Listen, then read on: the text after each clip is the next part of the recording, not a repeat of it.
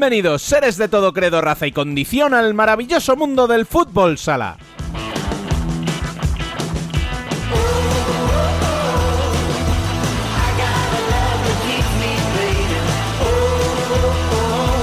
Entramos en la recta final de todos los campeonatos y eso se nota. La semana que acaba de terminar ha sido de vértigo, pero la que viene promete ser aún más espectacular, ya que tenemos por delante 7 días para dilucidar qué dos equipos se disputan el título masculino y quién campeona en el título femenino. Además de eso, que ya es bastante, tendremos que echar un vistazo a lo que sucede en Italia, donde por fin se reanudó la competición y para ello recibiremos la visita de un ilustre.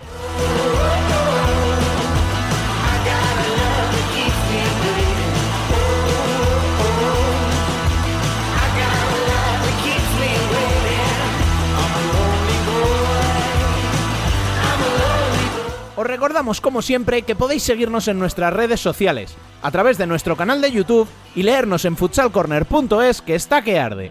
También podéis uniros al debate en Telegram, otro punto caliente con los partidos tan emocionantes que estamos viviendo, y enviar sugerencias y críticas por correo electrónico a futsalcorner.es.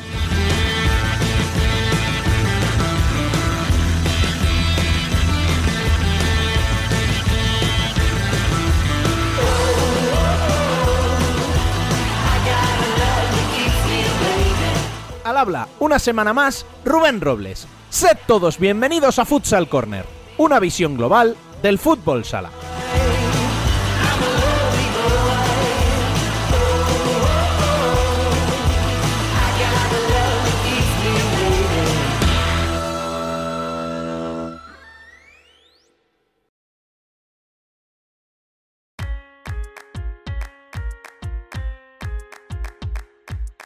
Las noticias.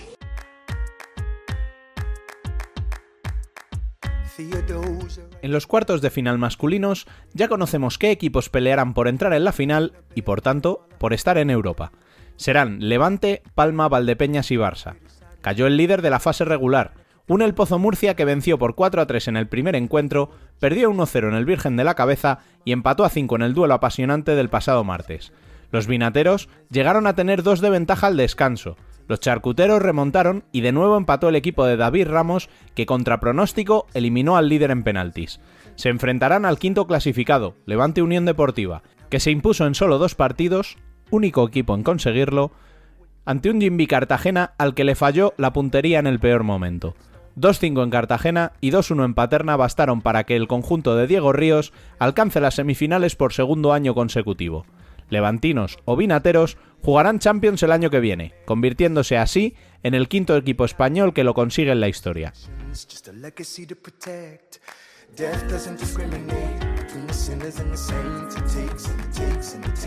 El que no falló fue el segundo clasificado pese a que tuvo que llegar al tercer partido. Palma Futsal hizo 8 y 9 goles como local anulando así la victoria maña en el siglo XXI con un gol de Basile en el último minuto y certificando su quinta semifinal histórica. Enfrente tendrá al Barça, que al igual que Valdepeñas consiguió remontar la eliminatoria. Tras perder el primer partido en el Palau por 2 a 5, lograron imponerse en Torrejón en los lanzamientos desde el punto de penalti, tras empatar a 2 en el tiempo reglamentario y acabar 3-3 la prórroga. Y remataron la faena en casa devolviéndole el resultado del primer partido a Inter en un partido bronco que tuvo de todo y deja a los telefónicos sin Champions para el año próximo.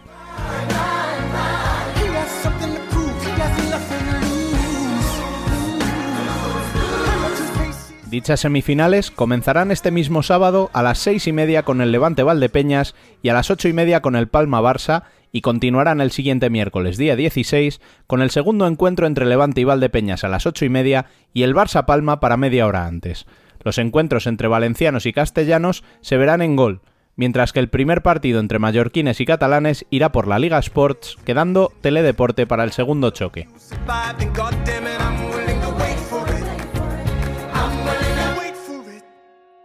En femenino, la disputa se limitó al playoff por el ascenso y precisamente al grupo en el que los equipos evitaban el playout.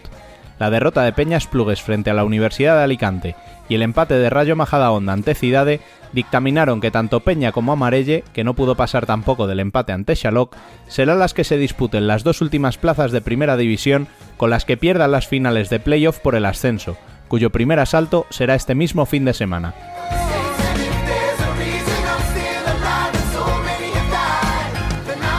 Pero lo más importante es que por fin tenemos sede y horarios para conocer al nuevo campeón de liga. En el Jorge Garbajosa de Torrejón de Ardoz se jugarán las semifinales este sábado. Abrirán fuego a las 11 de la mañana Futsi Alcorcón, quedando para la una y media el partido entre Burela y Roldán. La final quedará para el domingo a las 4, y todos los partidos podrán seguirse vía streaming en los canales de la Real Federación Española de Fútbol.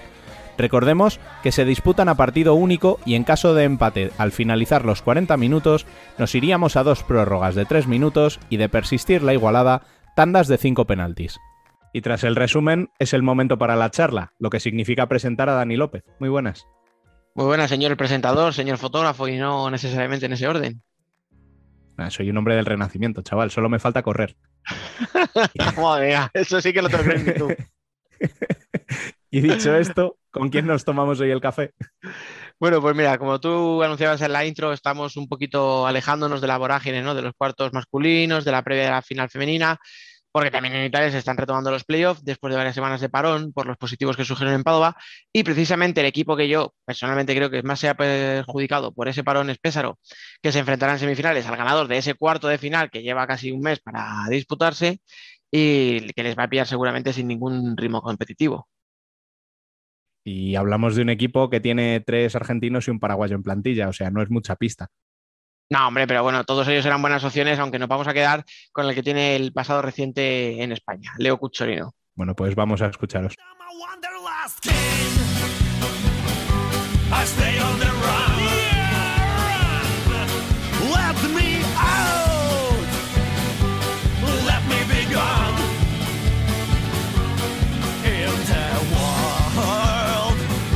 Hoy nos tomamos un café con Leo Cucciolino.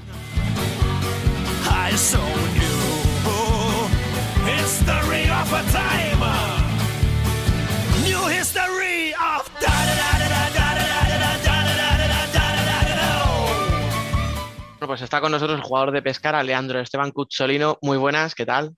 ¿Qué tal? Muy buenos días. Eh, bueno, es un gusto estar aquí hablando un ratito con ustedes. Te lo agradezco, te agradezco mucho que estés, sobre todo en un momento de la temporada en el que tienes que estar un poquito nervioso, ¿no? Me imagino. En teoría sí, en teoría sí, pero bueno, ya por varias, varias cosas eh, ya son varios días que estamos solo entrenando. Mm, y de ahí te quería preguntar, eh, ¿cómo, ¿cómo, está el equipo tanto en lo físico, pero sobre todo ahora primero quiero empezar un poco en lo anímico, ¿no? Después del parón por culpa del COVID en el, en el partido que os tenía que, enfrentar a, o a Petrarca o a Évoli, ¿cómo estáis? Bueno, eh, no queda otra. En realidad lo que pasó es que la federación había sacado un comunicado diciendo que, las fechas no se podían modificar, que si alguno, algún equipo iba a tener algún contagiado, iban a tener que jugar eh, los negativos, digamos. Eh, pasó que, bueno, el club de Trarca tuvo creo que tres o cuatro eh, positivos, perdón, y no se presentó directamente al partido. Entonces Evoli hizo creo que ocho o nueve horas de, de bus, llegó llegó al pabellón como, como para jugar normal y no, no había nadie, estaban solo ellos y los árbitros. y la puerta cerrada, ¿no? Diciendo hola. y la puerta cerrada estaban los árbitros, así que hicieron, eh, ellos hicieron el, apelo, que es lo que se llama acá, es presentarse uno por uno. Y bueno, la federación le dio, le dio los puntos a, Évoli diciendo que ya que, que, que el Petrarca no se había presentado. Después el Petrarca hizo un, recurso a la sanidad directamente y bueno, lo ganó. Entonces se tuvo que, aplazar todo. Y bueno, de ahí ya había pasado casi un mes y diez días que nosotros estábamos esperando el otro cruce de semifinal. Así que nada, eh, entrenar y, obviamente lo anímico, eh, esperando a ver qué iba a pasar. El equipo estaba bien en ese momento, queríamos jugar, pero bueno, no queda otra, sabemos que las condiciones son estas, así que nada, esperar ahora esta semana, eh, estos días fueron el, primer partido de, cuartos, ahora esperar la revancha. Mm. a ver, se, habló, se hablaron muchas opciones, ¿no? Por, el problema de las fechas, que se veía que, no, nos quedábamos sin fechas antes del 30 de junio. Se habló incluso de que Pésaro precisamente podía organizar una especie como de Final Four entre los semifinalistas. Eh, favoreciendo siempre a vosotros, que para algo erais eh, líderes al final de la fase regular. Luego se ha dicho que no, al final se ha visto que están jugando, ahora ya han disputado el primer partido. Eh, hoy martes, que es cuando estamos tú y yo hablando, pues mañana es el segundo partido de la serie. No sé cómo habéis vivido toda esa incertidumbre, si, si os gustaba, si hablabais entre vosotros, Joder, pues que hagan esto, que hagan lo otro, que hagan algo.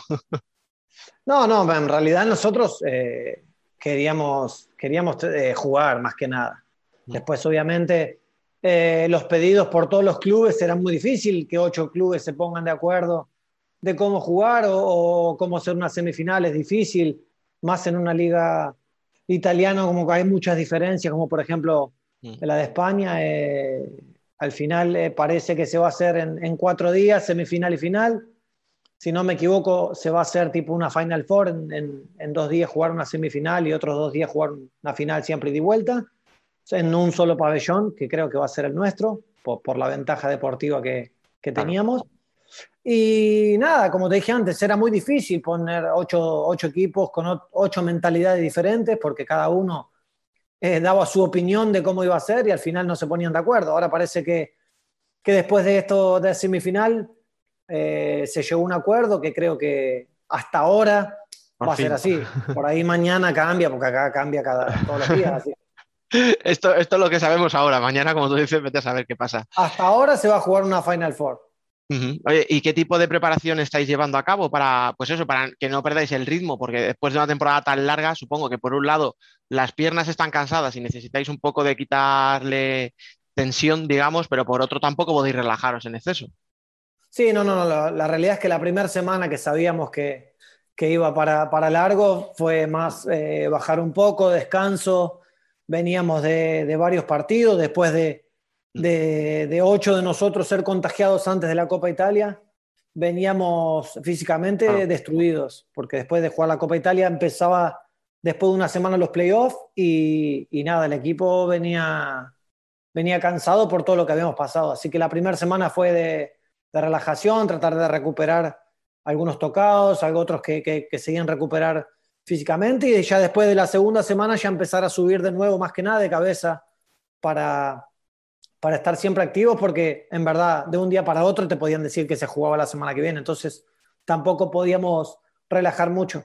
Es prepararte pero no saber para cuándo te preparas, no sé si... Ese era el problema. Claro, si eso no sé si os preocupa un poco en ese aspecto, el tema físico, cuando os toque ya jugar, eh, que acuséis pues que vosotros venís de un parón muy largo y eh, sea Petrarca o sea Évoli, viene de competir tres partidos o dos, dependiendo si ganan o no.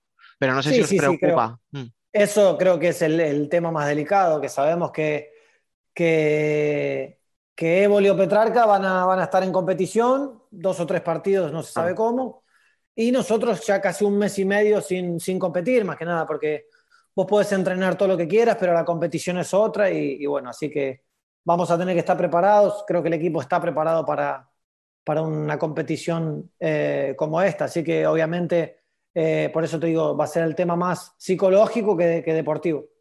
Sí, no, y además en un equipo como el vuestro, que digamos que la, columna vertebral sois jugadores veteranos, estáis tú con 34, Taborda, está Borruto, Miarelli, o sea, Canal también tiene 34, Miarelli 37, Honorio, que también tiene 30 y, 37, creo, 38. No sé si también eso influye un poco o, o, eso al revés. Dicen, no, mira, eso lo que hace es darnos experiencia y saber cómo afrontar un partido así. No, no, sí, obviamente, obviamente. Por eso te digo que, el entrenamiento es fundamental en estas semanas, porque no podíamos dejar de, mm. entrenar dos o tres semanas, así que subimos, eh, la verdad que el profe y el cuerpo técnico estuvieron bien en, saber los días de descanso y saber los días que, hay que ponerle a punta de cañón para, empezar otra vez eh, la semana tipo antes de una competición. Oye, vamos a salirnos ya un poco de, lo que es la, actualidad, el futuro inmediato, digamos, ¿no? Que sería esa competición. Porque hablando de los playoffs, eh, yo estaba mirando y digo, joder, me llama mucho la atención que tengas 10 títulos en Italia, pero solo uno sea de liga, estando en los equipos. No sé qué ha, sido para que tengas tantas copas, por ejemplo, y tan pocas ligas. ¿Qué, mala suerte o qué ha pasado? No, no, no, perdí. Sin maldad, eh, te lo pregunto. Absolutamente, no, no, no, absolutamente. Siempre es más de lo que perdés que lo que ganás. Eso es verdad. He perdido muchas finales, muchas finales de liga, creo que perdí unas seis o siete. Eh, pero bueno, eh, también es parte del, juego, es parte del deporte. Eh, obviamente no me arrepiento de nada porque la verdad que en estos casi 13, 14 años que llevo en Italia he conseguido bastantes títulos importantes, como, como por ejemplo el único equipo italiano de ganar la, la, la Champions, la UEFA. fui un afortunado, soy un afortunado en todo lo que hago. Y es parte del deporte. He perdido muchas finales, como, como dijiste vos, gané una liga, esperemos que, eh, que puedan venir más y si no, obviamente seguir siempre tratando de jugar las finales y llegar lo más alto posible. Mm, te lo decía porque precisamente este año, ¿no? que habíais quedado primeros, que ganáis la Copa, además con bastante solvencia, o un partido que iba 4-0 al descanso, parece, ¿no? Como que este año decías, joder, este año sí, y va y pasa esto que ha pasado en otro partido que ni siquiera es culpa vuestra y dices, pero bueno, o sea, es que parece que siempre tiene que suceder algo para, para que se os complique la vida, ¿no? Para que se te complique a ti personalmente. Eh, normal. Yo sé de muchos años cómo es la liga italiana, muchos me lo preguntan y es esto, es, es, es, agarrar o dejar, no hay, no, hay, no hay punto medio. Así que, como te dije recién, tengo una oportunidad más de llegar a una semifinal, soy un privilegiado de jugar una semifinal de liga y una hipotética final, así que no me puedo, no me puedo quejar y, vamos a ver después por ahí si quieres. Al, al 23-24 de junio hacemos una entrevista y a ver cómo fue. Cuando, además, te voy a llamar para que me puedas decir qué.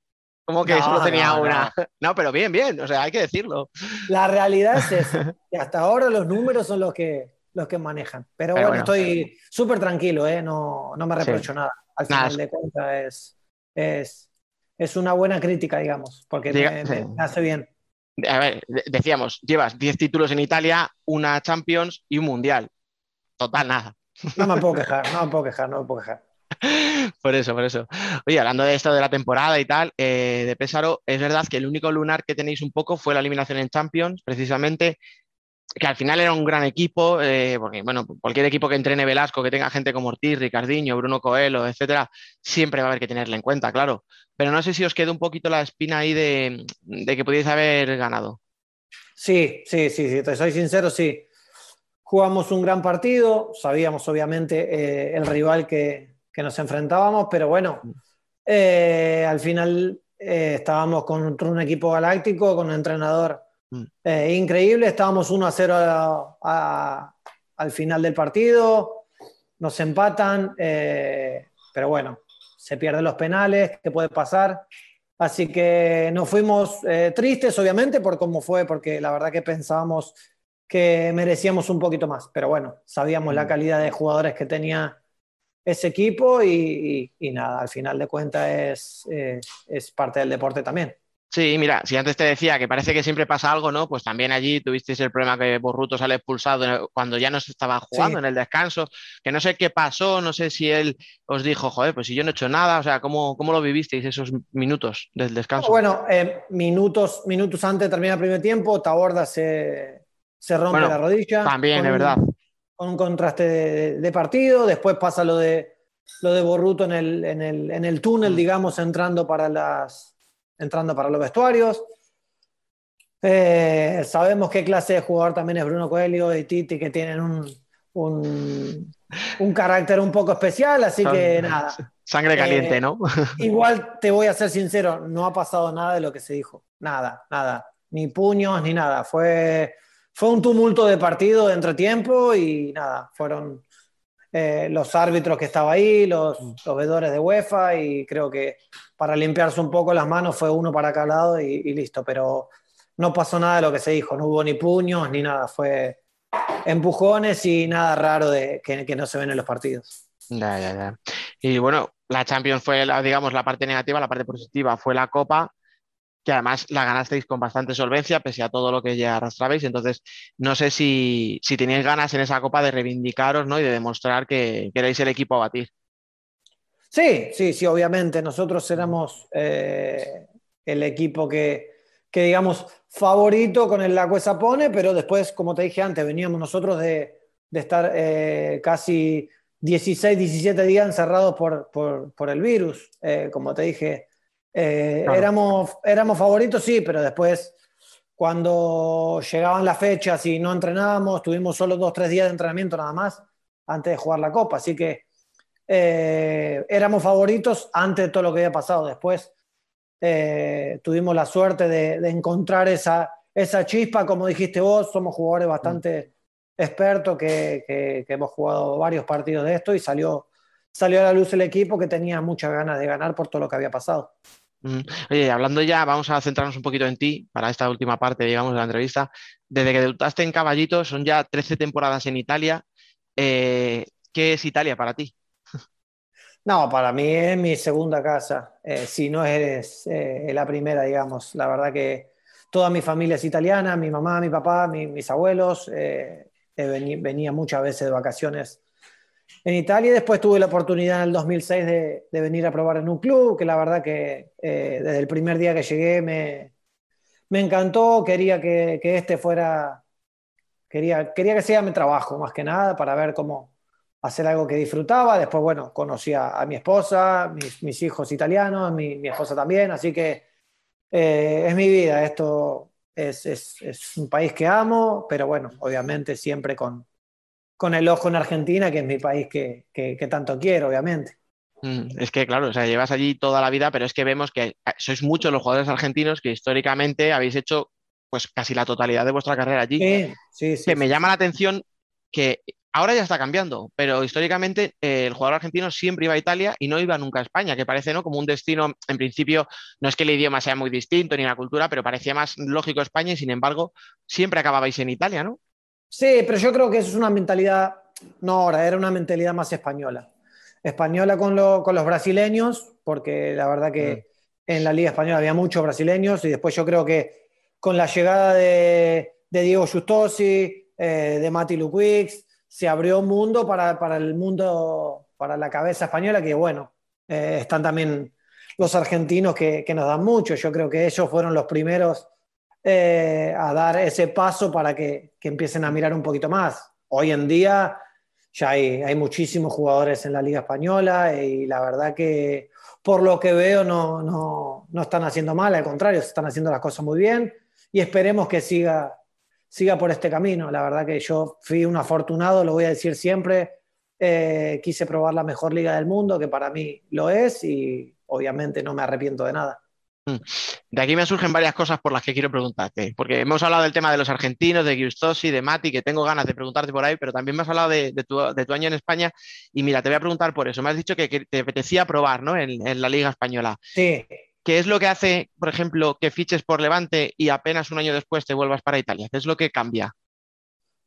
Cambia que, me quería sacar esa espina de decir, bueno, eh, en Italia había conseguido bastantes cosas, y quería ver dónde estaba parado. Digo, voy a ir a probar, a ver si estoy a la altura de jugar en, en una liga como la de España, para probar, para ver cómo es, porque obviamente desde que te hablan hasta que lo ves de chiquitito, querías eh, probar eh, a ver cómo era, eh, la gente, los pabellones llenos, la liga en sí, y la verdad que tenía muchas ganas de probar.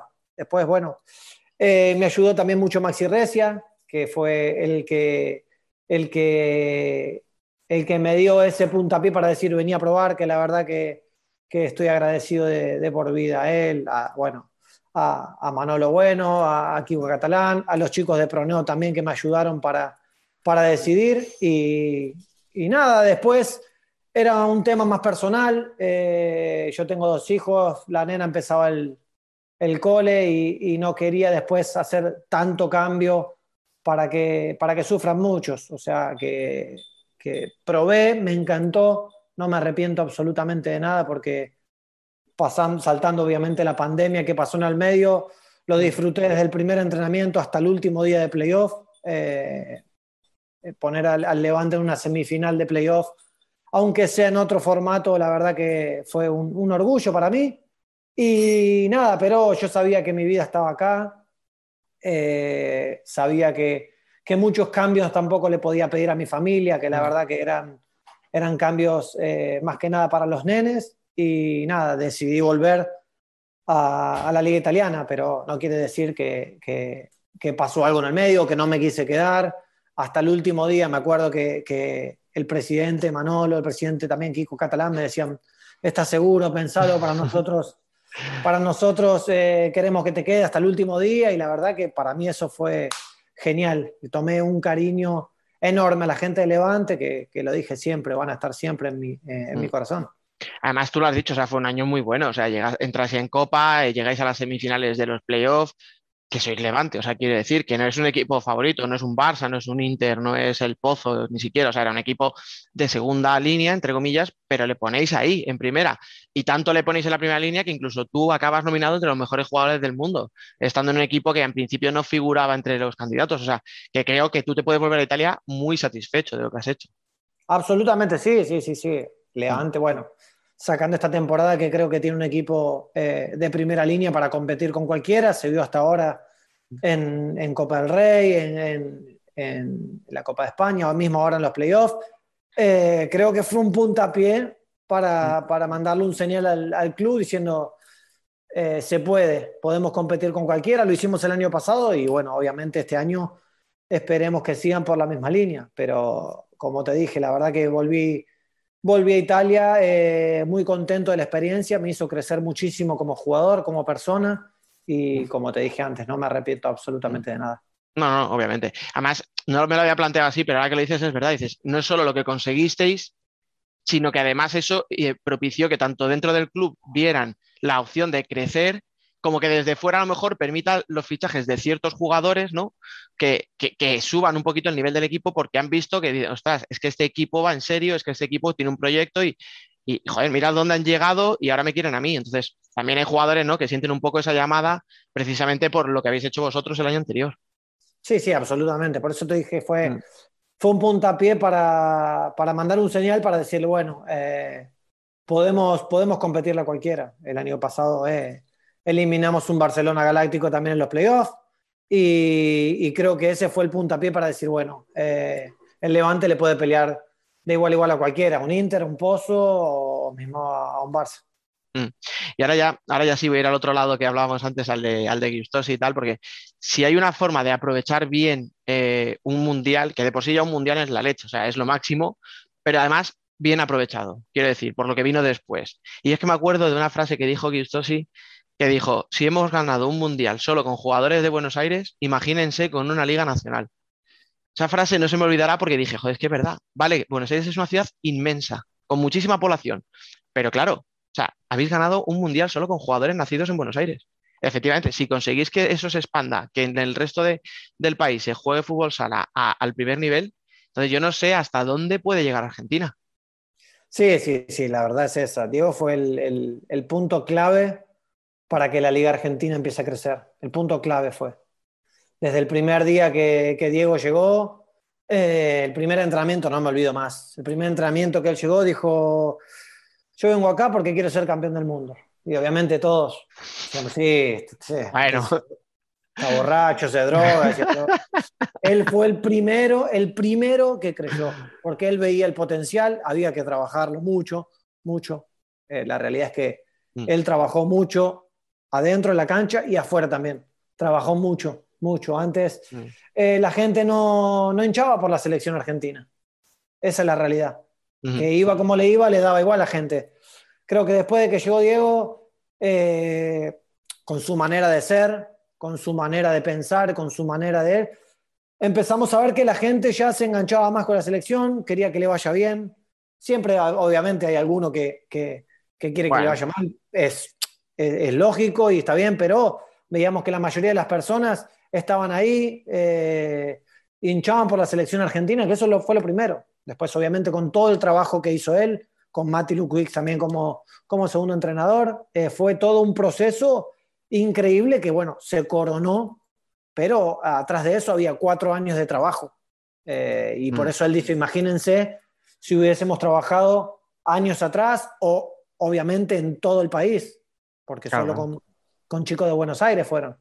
Sí, sí, no, no, por eso te digo. Además, es que yo creo que es lo que tú dices, me hacía falta esa figura, no solo de un buen entrenador, de un buen gestor, sino además de alguien que llegue y el primer día te pegue un empujón y te diga, oye, que tú puedes ser campeón del mundo. Que a lo mejor ni tú te lo habías planteado y te diga el que sí. No, es que la realidad, el primer día que hizo juego, nosotros dijimos, este está, este está loco, ¿qué, qué quiere decir? O sea, sabíamos que teníamos potencial, pero eh, necesitábamos, como decís vos, alguien que te diga, con trabajo se puede, con Mm. esto se puede. Y nosotros nos dimos cuenta que después de, uno o dos años de trabajo le podíamos jugar de igual a igual a cualquiera. De igual a igual a cualquiera. Hemos jugado amistoso contra España en el primer proceso, eh, el proceso de Diego y le hemos hecho un partido, dos partidos a España eh, y nos dimos cuenta y digo, bueno, perdimos contra España, sí, pero le hicimos partido, eh, le hacíamos partido a Brasil, ya no nos humillaban como, como lo hacían antes. Y todos nos dimos cuenta que era con trabajo, no, no, no era nada más raro, era trabajo y sacrificio, que el sacrificio mm. lo tuvimos siempre, pero con esa mezcla que faltaba, creo que faltaba de trabajo, lo pudimos conseguir. Mm. Y si se consigue, no solo se consigue a nivel de selección, sino que también a nivel de clubes. Por ejemplo, recientemente ha ganado un, equipo argentino, San Lorenzo, la primera Libertadores. Y yo no sé si en esa eterna eh, pelea, vamos a decir, deportiva entre brasileños y argentinos, yo no sé si tú lo viste, pero cuando, cuando ganó San Lorenzo, pues todo el mundo felicitaba, ¿no? El primer equipo argentino, enhorabuena, tal. Y en las redes salieron muchos periodistas, eh, jugadores y entrenadores, no voy a dar nombres, pero yo creo que ya sabemos por dónde vamos, que decían, brasileños hablo, ¿eh? Brasileños que decían, bueno, sí, vale, están como locos, ah, enhorabuena, pero que han ganado una, que nosotros llevamos 10, que llevamos no sé cuántos mundiales y ellos tienen uno. no sé si ese pique eh, esa, eh, también implica un poco ¿no? el, miedo, digamos, que tienen a, que les podáis, eh, pues eso, comer la tostada. El problema clave fue, fue que, de años, hace cuatro o cinco años, Argentina ya no es la misma. Entonces, hoy por hoy, ganarle, te hablo de selección, ganarle a Brasil en, la, en su casa, haciéndole partido y, saliendo campeón de las eliminatorias, puede molestar, puede molestar, le puede molestar a Brasil, obviamente. Mm. Eh, pero tampoco hay que sacarle mérito a estos chicos que hicieron algo histórico. No hay que, no hay que sacarle mérito a San Lorenzo que ganó, ganó una Copa Libertadores y bien ganada. Bien ganada, nadie le regaló nada y nosotros, los que estamos afuera, estamos más que orgullosos de que mm. San Lorenzo eh, logró el título. Obviamente, como te dije recién, puede molestar a algunos, pero bueno, eh, creo que las cosas cambiaron. Eh, nadie va a dejar atrás las cosas que hizo Brasil contra Argentina, contra nosotros. Eh, nadie lo va a quitar. Nosotros somos conscientes que, que antes nos humillaban y nos cargaban y nosotros nunca, nunca dijimos nada. Pero bueno, se ve que las cosas están cambiando y eso puede llegar a molestar un poco. Preocupa, yo creo que les preocupa, ¿no? Que es un poco... No sé si preocupa, pero puede molestar. Y a nosotros nos encanta que moleste. Hombre, totalmente. Oye, y hablando ya de eso, ya para ir acabando, eh, no podemos saltarnos el Mundial. Yo no sé si esa presión que podéis sentir en el Mundial de Lituania, que no teníais, por ejemplo, hace cinco años en Colombia, Mm, si puede notarse, yo no sé si el cambio de, entrenador, eh, porque al final Mati es verdad que se formó, digamos, un poco, ¿no? a la sombra de Diego, pero, pero es Mati, no es lo mismo, tal. No sé cuál es eh, el objetivo de la selección, que vas a decir ganar, por supuesto, si lo ves realmente al alcance y, sobre todo, ya pensando en un futuro, si eso puede ser el fin de una generación. ganar, eh, no sé si hoy te puedo decir si vamos a ganar pero seguramente eh, vamos a, dejar todo para dejar, obviamente, Argentina lo más alto posible. Sabemos que en Mundial hay 10.000 tipos de variantes que pueden pasar, eh, 10.000 tipos de cosas, 10.000 tipos de cruces. Entonces tenemos, creo que, aunque sea una frase banal, tenemos que ir partido por partido. Lo importante primero es clasificar a, octavos. Eh, nos tocó un grupo complicado, eh, sabemos que, que, tenemos que clasificar. Esa es la primera, el primer objetivo nuestro. Después, obviamente, ir partido por partido porque eh, no sabiendo los cruces, pero eh, no nos vamos a esconder tampoco en que decir, no, bueno, vamos a ver. Hoy por hoy tenemos que ser protagonistas con cualquier equipo, tenemos que jugarle de igual a, de igual, a igual a cualquier equipo. Y sabemos que si hacemos las cosas como las venimos trabajando, tenemos posibilidad de llegar bien alto. No sé si ganar, como te dije recién, porque hay muchas cosas adelante. Pero si sabemos que, que si hacemos lo que, lo que Matías nos dice, que la verdad que, está haciendo un buenísimo trabajo, eh, bueno, ahora en las eliminatorias se vio, eh, podemos llegar, podemos hacer grandes cosas. Mm, Te repito, mm, falta mucho, muchas variantes, pero sabemos y confiamos en nuestro trabajo. Mm. Pero lo que te decía, y no sé si eso eh, también puede eh, ser una motivación extra, lo que te decía, ¿no? Que muchos jugadores ya cuando pase este mundial, el siguiente os pellaría con 36, 37, 38. Entonces, no sé si también ahí por, ese lado, ¿no? Hay, hay un extra de decir, puede ser nuestra última oportunidad de jugar un mundial. No para todos, pero a lo mejor sí para muchos. Sí, sí, sí, sí, eso ya lo sabemos, lo tenemos en claro. Por un dato, eh, Anágrafe va a ser uno de los va a ser el último para muchos de nosotros y, es normal, es normal. Hay una generación nueva que está, que está creciendo y es normal que, sigan, sigan este camino. Así que eh, en eso eh, es un plus, como decís vos, para decir, bueno, eh, vamos a dar el último sprint antes de, de dejar espacio a otros. Dicho esto, o sea, tú, por lo menos a nivel de, goles, por ejemplo, estás teniendo una temporada buenísima. O sea, nadie diría que cumples años, sino que los vas restando. Sí, pero igual la edad siempre es, eh, juega en contra en estos, en, estos, en estos campeonatos. Así que nada, eh, lo tengo bien, bien en claro. Eh, por eso digo que trato de disfrutarlo desde el primer día hasta el último. en Italia, lo disfruto en España, lo voy a disfrutar si Dios quiere, en el Mundial y, nada, es, es, una cosa normal. Mm. Oye, ya la última, porque ya si hablamos de tu futuro en la selección, vamos a hablar de tu futuro en Italia, que creo que en Italia como país está claro tu futuro, porque ya me lo has dejado bien claro, ¿no? Tu familia está ahí, tus hijas, eh, tal. Pero a nivel de clubes, ¿tu futuro está ligado a Pésaro? Depende de si llegáis a, Europa el año que viene, quieres jugar Champions eh, sí o sí. Yo aquí por contrato tengo dos años más. Yo firmé tres años cuando llegué de Levante y la verdad que estoy muy contento. El club es, muy bueno, es uno de los, si no el más serio de Italia. Eh, así que estoy bien, estoy bien, mi familia está contenta, el equipo creo que la base va a ser también la misma con el mismo entrenador, con, tres o cuatro pilastros del, club, así que nada, esperemos eh, primero ganar el título para después el año que viene jugarse otra, otra Champions y otra oportunidad de, hacer grandes cosas, pero sí, seguramente ya no, no quiero moverme más. bueno, pues nada, ya me quedo con eso. Te, voy a desear muchísima suerte para los playoffs, para la Final Four, como queramos llamarla. Eh, y sobre todo para eh, que sumes ese segundo título de liga, que estoy seguro de que va a llegar, y para el Mundial de septiembre, que eh, yo voy a dejarlo en que firmamos una final España-Argentina para que no se me enfade nadie, ni de tu lado ni del mío, y a partir de ahí que pase lo que tenga que pasar.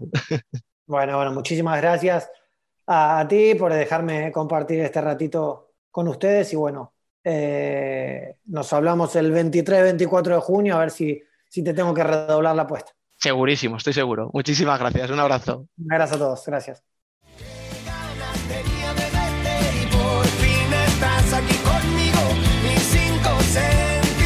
Están de fiesta.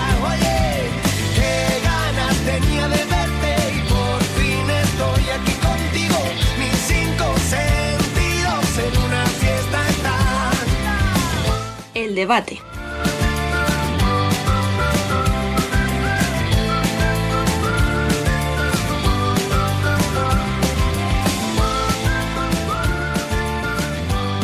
Ya tenemos los cuartos de final resueltos. En dos días escasos empezamos además las semifinales. La actualidad nos atropella, así que vamos a ponernos el cinturón de seguridad y vamos a intentar controlar esas curvas. Sigue Dani López y se incorpora como siempre Bielizque, muy buenas. Muy buenas, ¿cómo va? Y hoy contamos con una de las voces quizá más autorizadas para hablar, la de Eduardo García Belda Miki. Muy buenas y bienvenido de nuevo a tu casa. Hola, ¿qué hay? O sea que me tenéis autorizado para hablar, no para callar. No, por lo que callo. quien te conozca sabes que lo de callarte lo llevas mal. bueno, vamos a ir eliminatoria por eliminatoria y vamos a analizar rápidamente lo que ha pasado eh, de lo más reciente a lo más antiguo. Y luego ya, visto lo visto, intentaremos entrar en las semifinales y desgranar un poquito qué puede pasar ahí. Empecemos con, ese Barça Inter que acaba de terminar hace apenas unos minutos. Em, ¿Dónde pensáis que ha estado la clave en esta eliminatoria, Biel? Pues yo creo que en el banquillo del Barça. O sea, muchas veces se ha atizado eh, justificada o no justificadamente Andreu. Y creo que el plan de hoy y de toda la eliminatoria, ese factor diferencial con Didac, eh, ha sido una pieza clave para desmontar un poco o hacer más daño en el, apartado defensivo a Inter. Y sobre todo, lo que, otra cosa que echábamos en falta, eh, ese orgullo de, campeón de, de, Barça, hoy lo hemos visto. Hoy lo hemos visto cuando lo tenía todo perdido, tres expulsiones en cuatro minutos, eh, parecía el partido imposible y ya ha sido ahí cuando ha sacado ese, ese algo que le pedíamos. Es que estoy, a ver, el partido de hoy es para mí muy, muy, muy distinto a lo que habíamos visto en los dos anteriores. O sea, el primer partido en el Palau, Inter, sin jugar mal, no es superior a Barça, pero se lo lleva claramente, pues, porque le tiene comida la moral a Barça. En el segundo, Inter es bastante superior, sobre todo en la segunda parte de la prórroga, pero recordemos que primero una, mmm, vamos a llamarlo cagada, sí, porque no tiene otro nombre, claro, una cagada de Herrero permite un gol de Icardo de 35 metros, porque está totalmente descolocado y eso en una prórroga te mata, pero por si acaso no te mata eso, luego te viene el gol de Pito y aún así en los penaltis fallas tres penaltis, dos de ellos al palo, o sea, en una tanda de cinco. Creo que ahí Inter es cuando sentenció su, o sea, cuando hay su, su, sentencia de muerte la firma el otro día en Torrejón, cuando teniendo el primer partido ganado y el segundo lo tienes en tu mano, no consigues rematarlo. Yo lo comenté, ¿eh? yo dije, si no gana Inter hoy, jodido. Lo que no me esperaba es encontrarme con un Barça hoy tan fuerte mentalmente, lo que tú dices, bien, o sea, hasta ahora lo que hemos visto era un Inter muy superior en, lo psicológico, pero hoy ni ha sido mejor en lo, super, en lo, psicológico, ni ha sido mejor en lo físico, ni ha sido mejor en lo que Inter suele ser mejor, o sea, no se ha impuesto en los duelos, no ha ido a las jugadas eh, divididas, hemos visto un gol, el de Aicardo, donde primero Ferrao va por un balón que nadie persigue y luego el rechace de Aicardo tampoco nadie va por él. Hemos visto un ataque de 4 para 3 lamentable de Inter, hemos visto un ataque de 5 para 4 de Inter lamentable, pérdidas súper tontas. Eh, y luego, pues sí, efectivamente, la gestión del tema Didac a mí me encanta. Y bueno, mira, si queréis con esto, yo le doy paso a Miki, porque del tema de, las regresiones del portero es, precisamente alguien que hace poquito estuvo hablando del tema y seguro que le apetece. Pero bueno. No, fíjate, yo creo que hay una jugada que marca, todo lo que habéis dicho es verdad, los partidos cada uno ha sido de una manera diferente, pero yo creo que hay una, una jugada que es ajena a los equipos, que es la expulsión de Esquerdiña en el segundo partido, cuando faltan tres minutos para acabar y que podría haber sido el gol de la victoria de Inter, que le sacan una amarilla, cuando es una roja clara, como han sido las de hoy. Mm. Y eh, fíjate, todos esperábamos, como estaba siendo un duelo Pito-Ferrao, digamos, las estrellas de cada, de cada club y se ha acabado produciendo un pito Didac. Mm. Cerrado, sí, pasado desapercibido y ha aparecido un nuevo jugador con un nuevo modelo de juego. Para mí la pregunta importante es, ¿nadie sabía que Didac jugaba bien con los pies? Porque se hace desde hace dos meses. Y Didac lleva en el club muchísimo tiempo. Entonces, eh, ahí hay algo que a mí no me cuadra. O sea, tan mal estaba jugando con cuatro jugadores, los cuatro de campo el Barça, que tiene que inventarse algo en febrero o marzo. Bueno, pero mira, tiene cintura al final, eh, Andreu, para sacar. Que yo sigo muy crítico no, no. con él, pero en este caso, mira, tiene la cintura de decir, bueno, pues si con Ferrao no, no consigo generar peligro y por lo que sea, atacando con 4-0, no, no soy capaz, pues mira, me invento lo de vida, que es lo que tú dices, que en realidad no es inventarlo, pero es decirle, venga, hazlo, porque hasta hazlo. ahora no se le permitía. Pero el Barça está desde el principio de temporada que ha ido de los últimos. Podía haberlo hecho antes para a lo mejor hubiera quedado campeón de la liga regular. Pero bienvenido sea cuando lo ha hecho, porque la verdad es que le ha hecho ser muchísimo mejor equipo en ataque.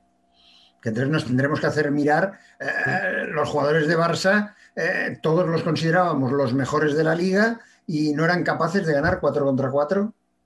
Y después hay una cosa que para mí es muy importante, que es todo el mundo nos llenamos las bocas hablando de los scoutings. Todos tienen un, un profesional de scouting, todos mm. tienen un tal, y Inter no planifica la defensa de Didac y se pasa toda la primera parte haciéndole el mismo daño que lleva desde hace dos meses, y tiene que esperar al, vestu- al vestuario para cambiar de 2-2 a 1-2-1 Mm. con un error garrafal. Por eso te digo de los scoutings, ¿qué es?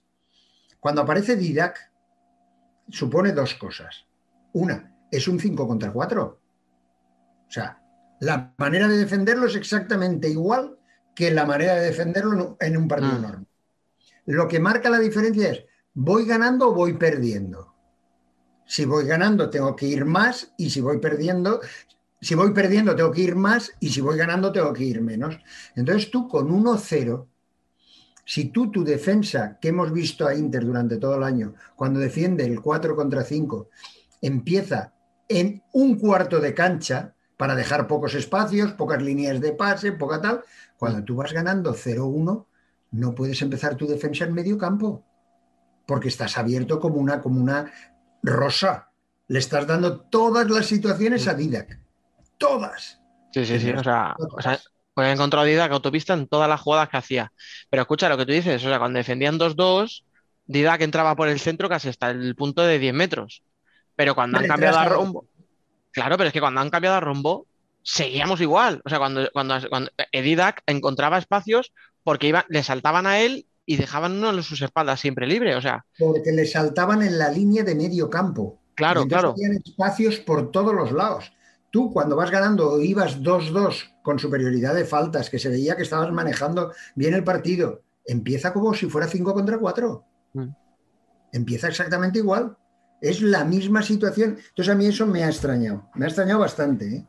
Mm, No, pero escucha, hoy han fallado yo creo todos, porque a lo mejor ahí son las indicaciones de Tino las que no, que mira que a Tino le hemos puesto por las nubes este año e incluso el año pasado, pero yo creo que en el partido de hoy se equivoca lo que tú dices, o sea, no ha sabido gestionar el 5 para 4, pero es que no es que dices lleva dos meses haciéndolo, es que te lo hizo en el primer partido de cuartos y te lo hizo en el segundo partido de cuartos, o sea, este es el tercer partido y de repente es como si todo lo que habían hecho bien en los dos partidos anteriores se les olvidara, porque el primer partido lo ganan sin merecerlo, pero controlan a Didac. O sea, controla la salida de Didac. Y en este en el segundo partido, Inter lo hace muy bien y Didac no genera peligro.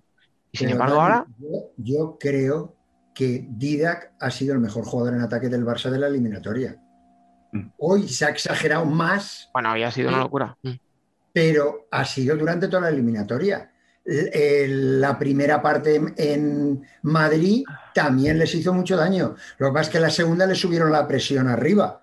Mm. Tienes, tienes maneras de intentar. Lo que yo llamo la atención es que un cuadro técnico, ese scouting lo tiene que tener, vamos, analizar a la perfección. ¿Cómo le puede saltar el de la pierna mala de Didac? Hacerle la presión. Mm. Hay que saltarle el que le tapa la pierna buena, para que si quiere dar el pase lo dé con la mala. Sí, de todas formas, eh, siendo el principal problema que ha tenido Inter, que no ha sabido tapar eso, hoy ha tenido muchos problemas. O sea, es lo que os decía. Eh, en el aspecto psicológico, que Inter se lo tenía muy ganado a Barça, de repente se ha venido abajo. Lo que os digo, o sea, no ha sabido aprovechar un Y, error físicamente tampoco. Ya, pero físicamente, bueno, pues entiendo que ya estaban Ya, muertos los físicamente jugadores. se les, iba, se les iba al sprint Didac. Pero escucha, físicamente a lo mejor no puedes hacer nada. O sea, quiero decir, has, llegado al límite a este tramo de la temporada y, si no te da el físico, no te da. Pero en el aspecto psicológico, te tienes que venir arriba. O sea, llegas al Palau, partido decisivo, y a los 8 segundos robas un balón y te metes un gol a puerta vacía. Hostia, y no, no eres capaz de gestionar esa ventaja, pero luego te pitan un doble penalti, que es que no, o sea, que es como encontrar un trébol de cuatro hojas. Y tampoco lo aprovechas. Luego expulsan a Adolfo, que es uno de sus jugadores más importantes, y tampoco lo aprovechas.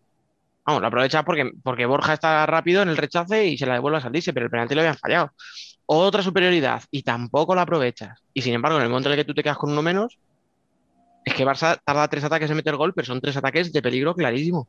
Que saca Herrero. O sea, es que ha sido un partido totalmente superado en todo, en todo. Pero, Dani, fíjate que hay muchas veces que las decisiones que, que decimos eh, que los entrenadores tomamos, hay que diferenciar las que tomamos por nuestra propia voluntad o por las exigencias, por las circunstancias ajenas a nuestra voluntad. Por ejemplo, eh, el, el que falte pito Mm. hace mucho más daño que que falte cualquier jugador del Barça por la trascendencia que tiene Pito en un lado y la plantillaza que tiene en el otro.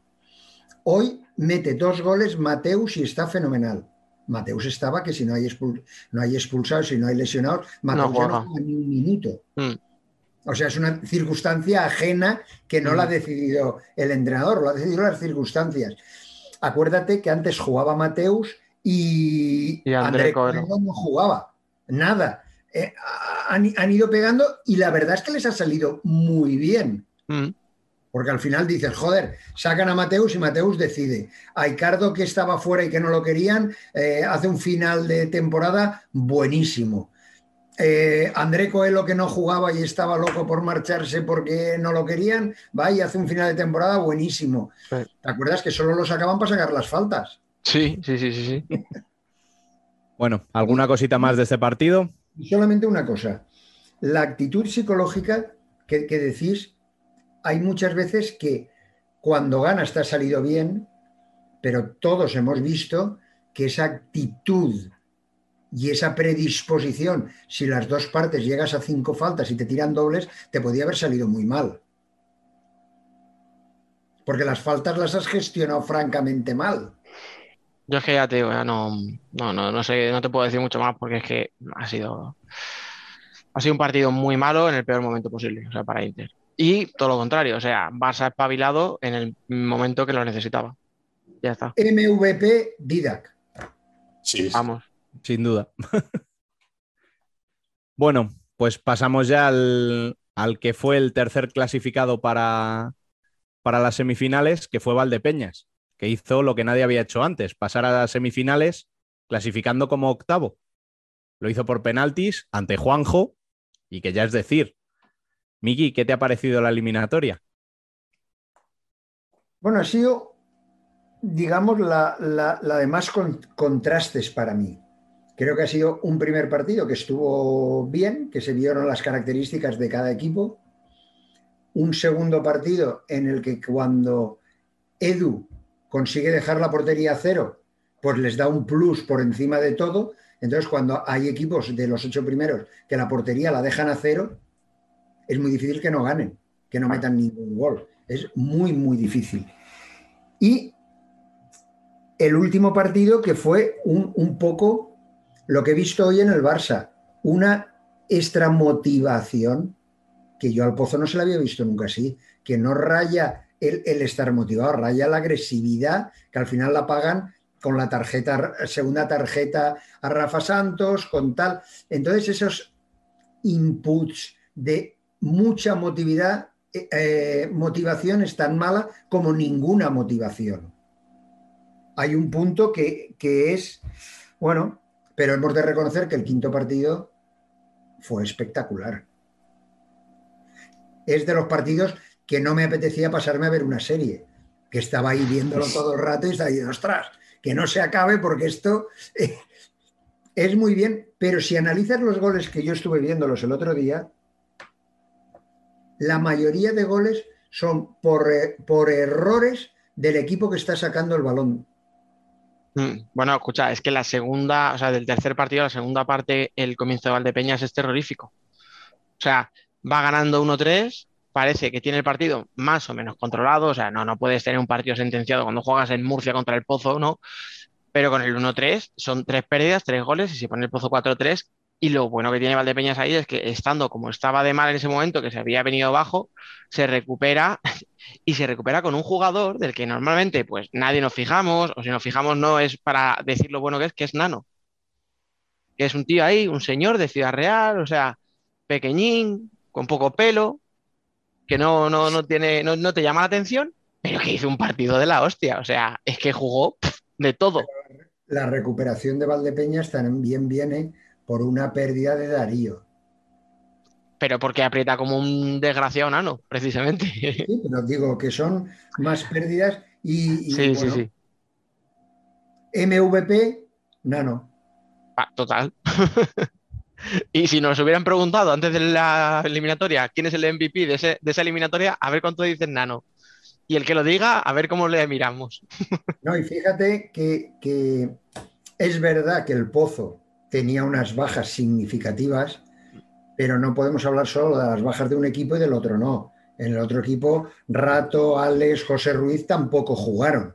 O sea, una cosa compensaba a la otra. Entonces hay que acostumbrarse a que un año de pandemia y con partidos tan seguidos, todos los equipos van a tener lesionados. Yo es que eh, dices tú, sí, o sea, tenía bajas el pozo, las tenía, pero es que para mí son casi más importantes las bajas de Valdepeñas. Tú lo has dicho, pues tienes a tus dos cierres eh, lesionados. Eh, no está Xavi Cols tampoco. Ah, es verdad. Es que son, bueno, claro, iba a decir tus dos, no, tus tres cierres están lesionados. O sea, tienes que jugar con Sergio González y con Nano, que ninguno de los dos es cierre puro. Y por cierto, Sergio González, otro jugador que a lo mejor no es muy llamativo, muy vistoso, pero el tío jugaba de cierre y lo hizo de lujo, se incorporó al ataque por el- desde la banda sin problema, eh, hubo un ratito en el que jugaba de espaldas arriba para contra el balón y lo hacía, o sea, es un tío que es la hostia, o sea, lo hace bien siempre. A mí me parece que si sigue su progresión va a ser uno de los grandes jugadores españoles.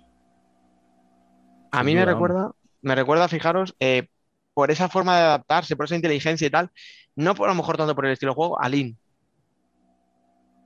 Es más No sé si- fino, probablemente. Mm, Sí, más elegante. Además, en ese correr que tiene Lin es como muy. Pero ese saber qué hacer en cada momento, ese posicionarse bien, el... no es un tío que sea el más rápido en la pista, no es el tío que mejor le pega al balón, pero son tíos que están ahí y que saben lo que tienen que hacer en cada momento y lo hacen muy bien. Yo te iba a poner un ejemplo, pero no lo conoceréis, sois muy jóvenes. Bueno, prueba a ver. Biel, sí es muy joven, los demás, bueno. En, en Josema. Venga, me has pillado, vale. Joder, pues escúchame, yo, yo he visto jugar a tu Bijusa, pero no me acuerdo de él. No me acuerdo, sinceramente. Yo por aquel entonces veía fútbol sala, pues eso, como el que ve en la tele, ¿sabes? Una serie. Hombre, yo iba, yo iba a poner otro ejemplo, pero son palabras mayores, que es Daniel. Daniel es mucho más jugador. Sí, pero me refiero, si sigue esa progresión, la... lo que se le desprende de él, de eso, ese saber hacer, habrá, Daniel- que, habrá que ver. Daniel era mucho más goleador, por ejemplo. Sí, Sí, a- eso sí. Además hay una cosa, es como en fútbol cuando dicen un box to box, Mm. pues es de Sergio. Sí, sí, Mm. sí. Bien nos está escuchando diciendo, "Pero sé de qué hablan estos señores. Obviamente, Em, y además, o sea, yo o sea, escuchando a Miki, esto es casi como un clinic, una masterclass. Yo escucho, le falta la pizarra, que nos explique, que nos analice.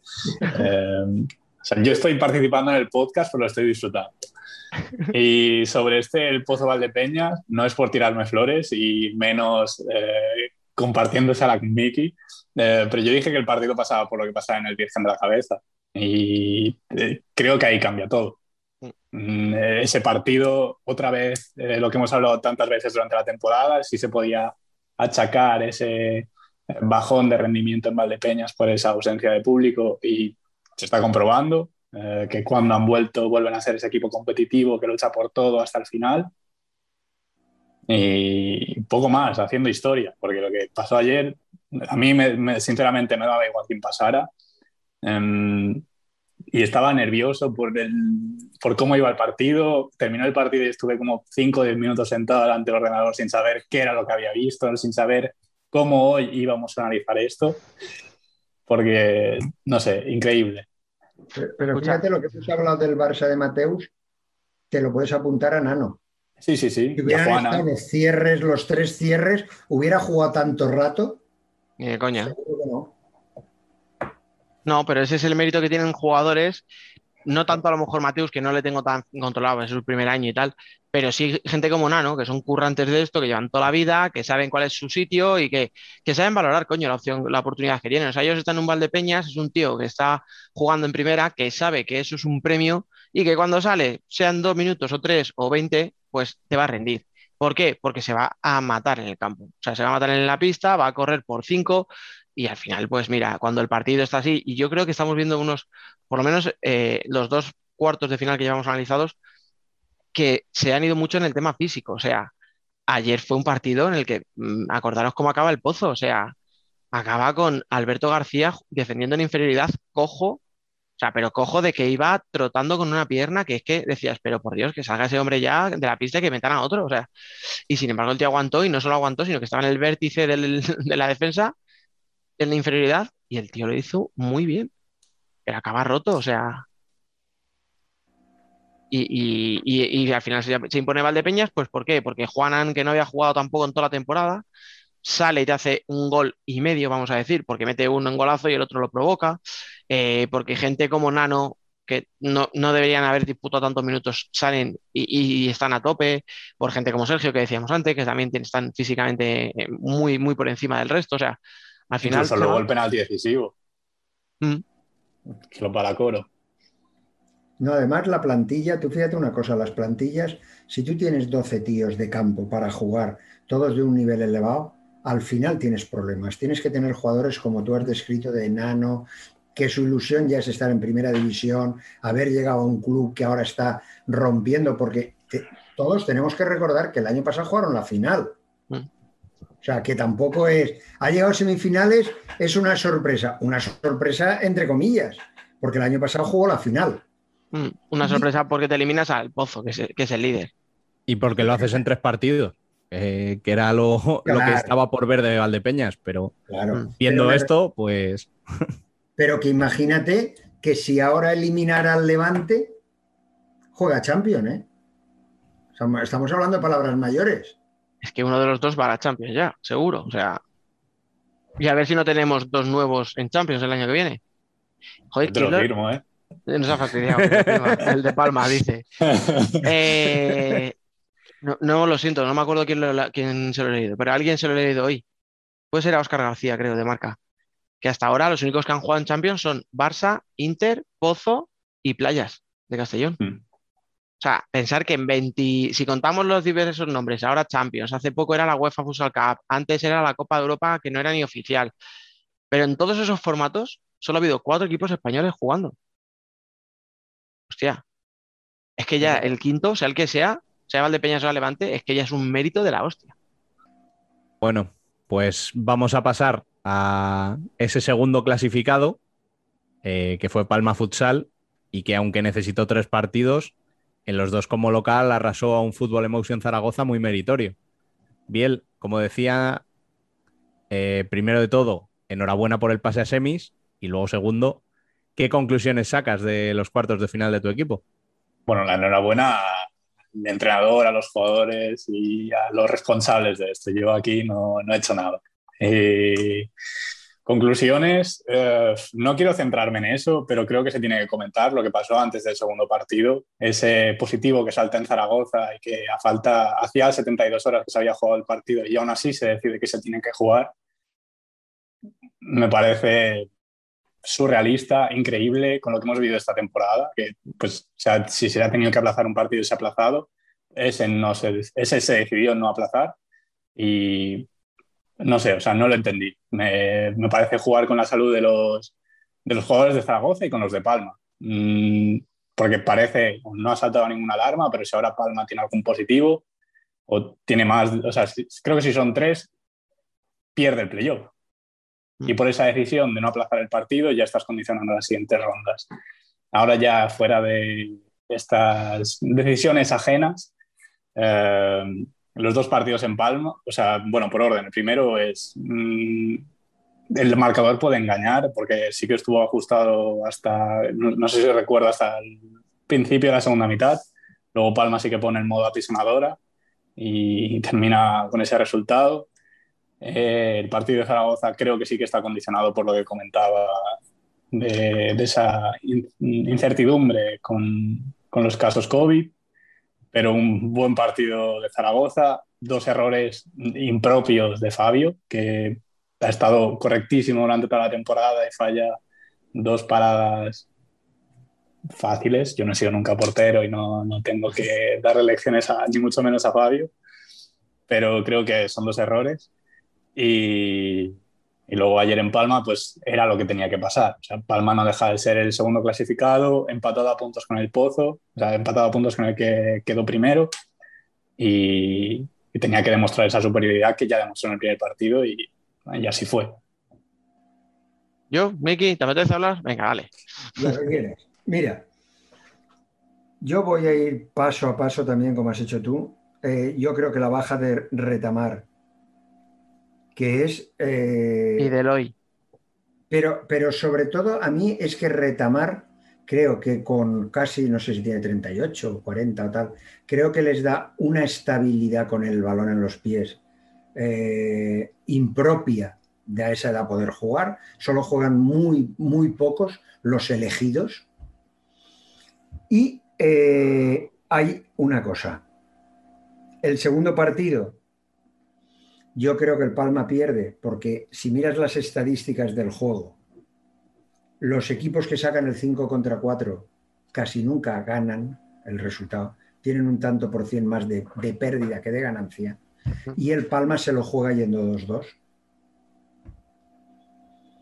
Y eh, en lo que has dicho apisonadora, yo es que creo que, que es un acierto del Palma que tiene hoy en día dos de los mejores pivots que hay en la Liga Nacional.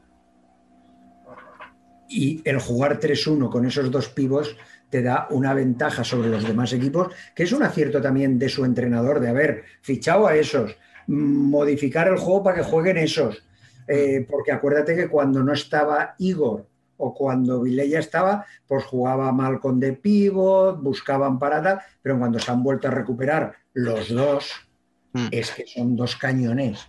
Es que eh, todos los partidos hacen gol. todo- es, es muy bonito a los cinco minutos ir 3-0. Y, y- y eso hay muy pocos jugadores que lo, que, que lo pueden hacer. Lo de Igor ha sido espectacular. O sea, mm, a mí me gustaría tener, o sea, ojalá tuviéramos estadísticas decentes, históricas o accesibles eh, para ver cuántos jugadores que han llegado en diciembre han tenido este rendimiento. Porque es que es surrealista. O sea, llegó en diciembre. Es inmediato, sí, sí, sí. Pero escucha, tiene un rendimiento inmediato porque también le ponen.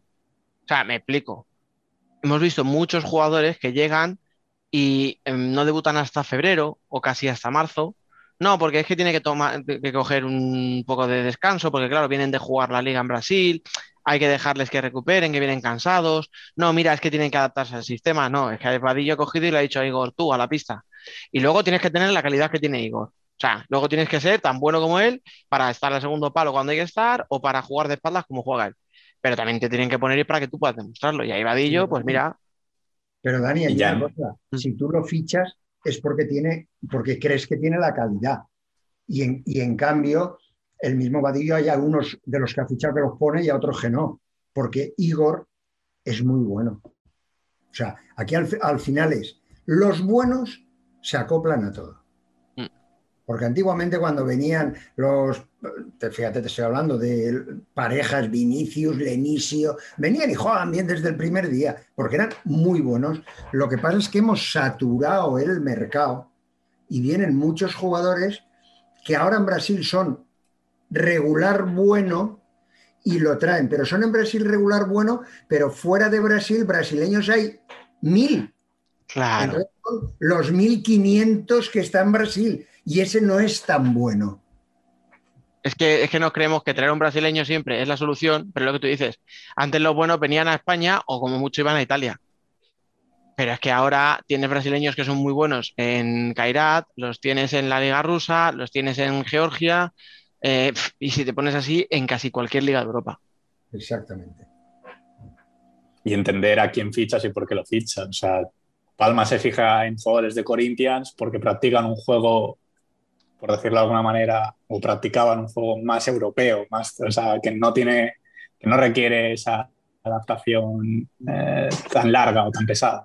Pero bien, yo te digo una cosa, yo hablo con Badi y Carlos Barbosa también tiene una educación así de juego y la verdad es que ve muchos partidos. Sí, sí, sí. O sea, Es obligación. Yo, yo creo que es obligación del entrenador. Del entrenador o de su cuadro técnico y que le filtre y le diga, mira este, este y este. Pero lo que no puede ser es ver a entrenadores que te llaman, como me llama a mí algún, oye, ¿qué jugador ficho? ¿Qué pibos hay en Brasil? ¿Qué tal? Pero chaval, que el profesional eres tú, que yo estoy ya... Pues coges, te, metes- te buscas en internet vídeos, te ves 50 partidos a- al mes. Que yo ya estoy descatalogado, tío, no me jodas. Me ha gustado esa. y, Ma- y Manol ve 50.000 partidos. En- Entonces, claro, dices, ha acertado con Viño, ha acertado con Mancuso, ahora el que ha traído lo ha acertado. Sí, pero es que habla con muchos, bueno, con algunos, y encima ve 50 partidos, tiene más probabilidades de no fallar. Mm. Yo se lo dije cuando hablé con él la última vez, digo, digo a Regui, digo, hermano, es que, digo, o sea, vivir contigo tiene que ser insufrible. O sea, porque es que digo, no puedes ver una película, no puedes ver una serie, tienes que ver cinco partidos todos los días, o sea, claro, no me día, dices, o sea, a contar a un tío como Wanderson que no lo conocía a nadie, él le había visto 50 veces, coño, pues claro que sabes cómo es. Que te va a gustar. El otro día estuvimos viendo, yo también hablo, eh, Manuel es de los que tenemos mucha relación, el Delta Te Quiero de Venezuela. Bueno, aquí tienes algunos fans, ¿eh? Sí, sí. Pero bueno, escucha, eso daría para otro debate, o sea, el por qué no se atreven a traer jugadores, por ejemplo, venezolanos y, y cosas así. Mm, sí, sí. Porque no te lo ofrecen los representantes.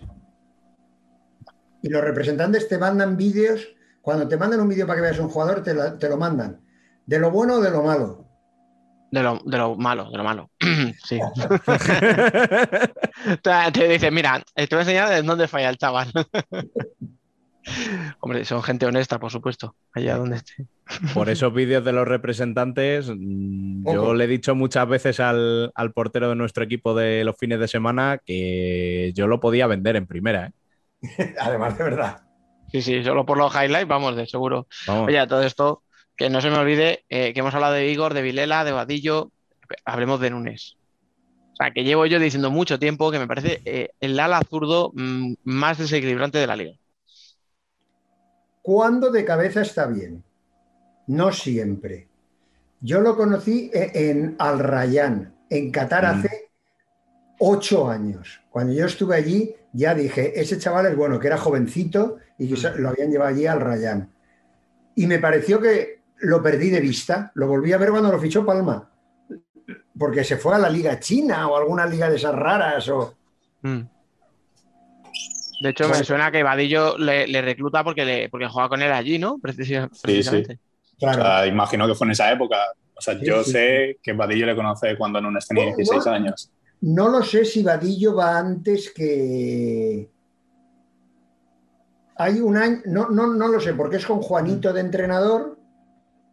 Sí, por eso te digo, tengo un poco las, las fechas ahí un poco difusas, pero que puede ser de ese tiempo. Sí, sí, Pero bueno, sí, escúchame, que es muy bueno, que es lo que yo quería decir.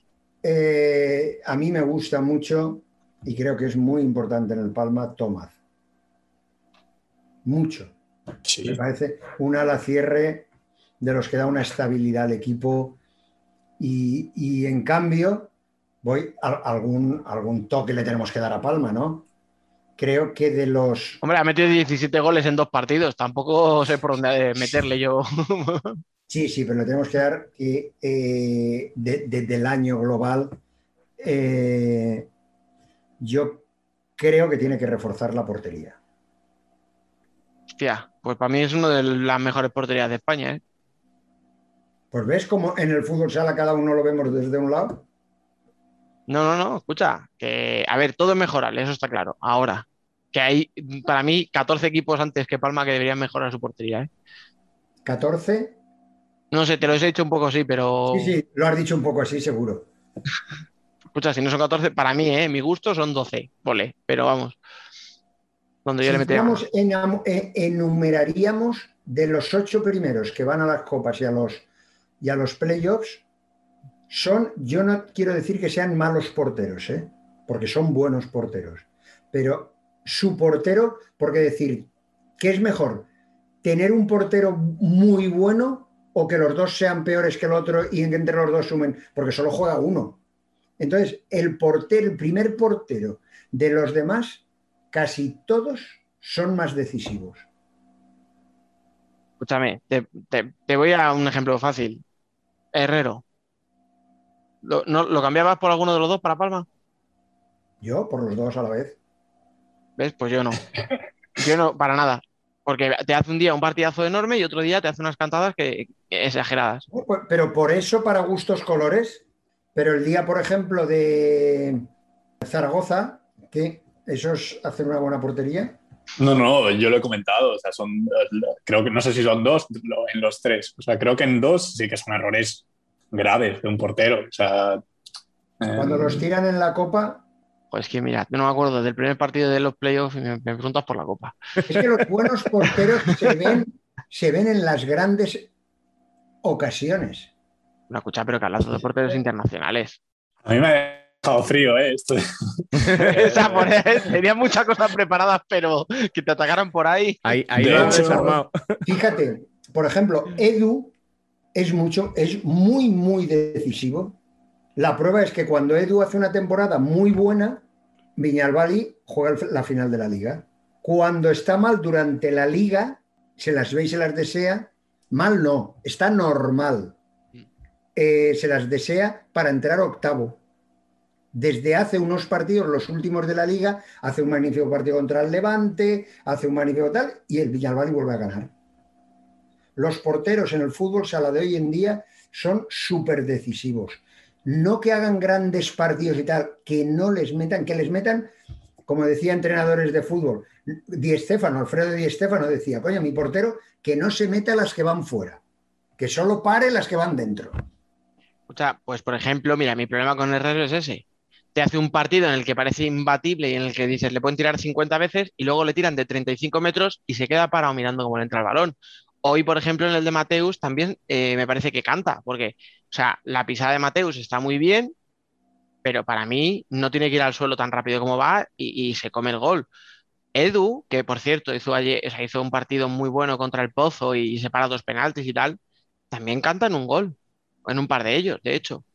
Y el Edu de la Copa de España, os recuerdo que él solo prácticamente le da el pase en los cuartos y en las semis, pero en la final tiene tres cagadas que cuestan tres goles y, le cuesta el título a Valdepeñas. Pero, pero fíjate la diferencia. Que sería, perdón, un segundo solo, que sería injusto culparle de aquello, porque si llegan a la final es gracias a él.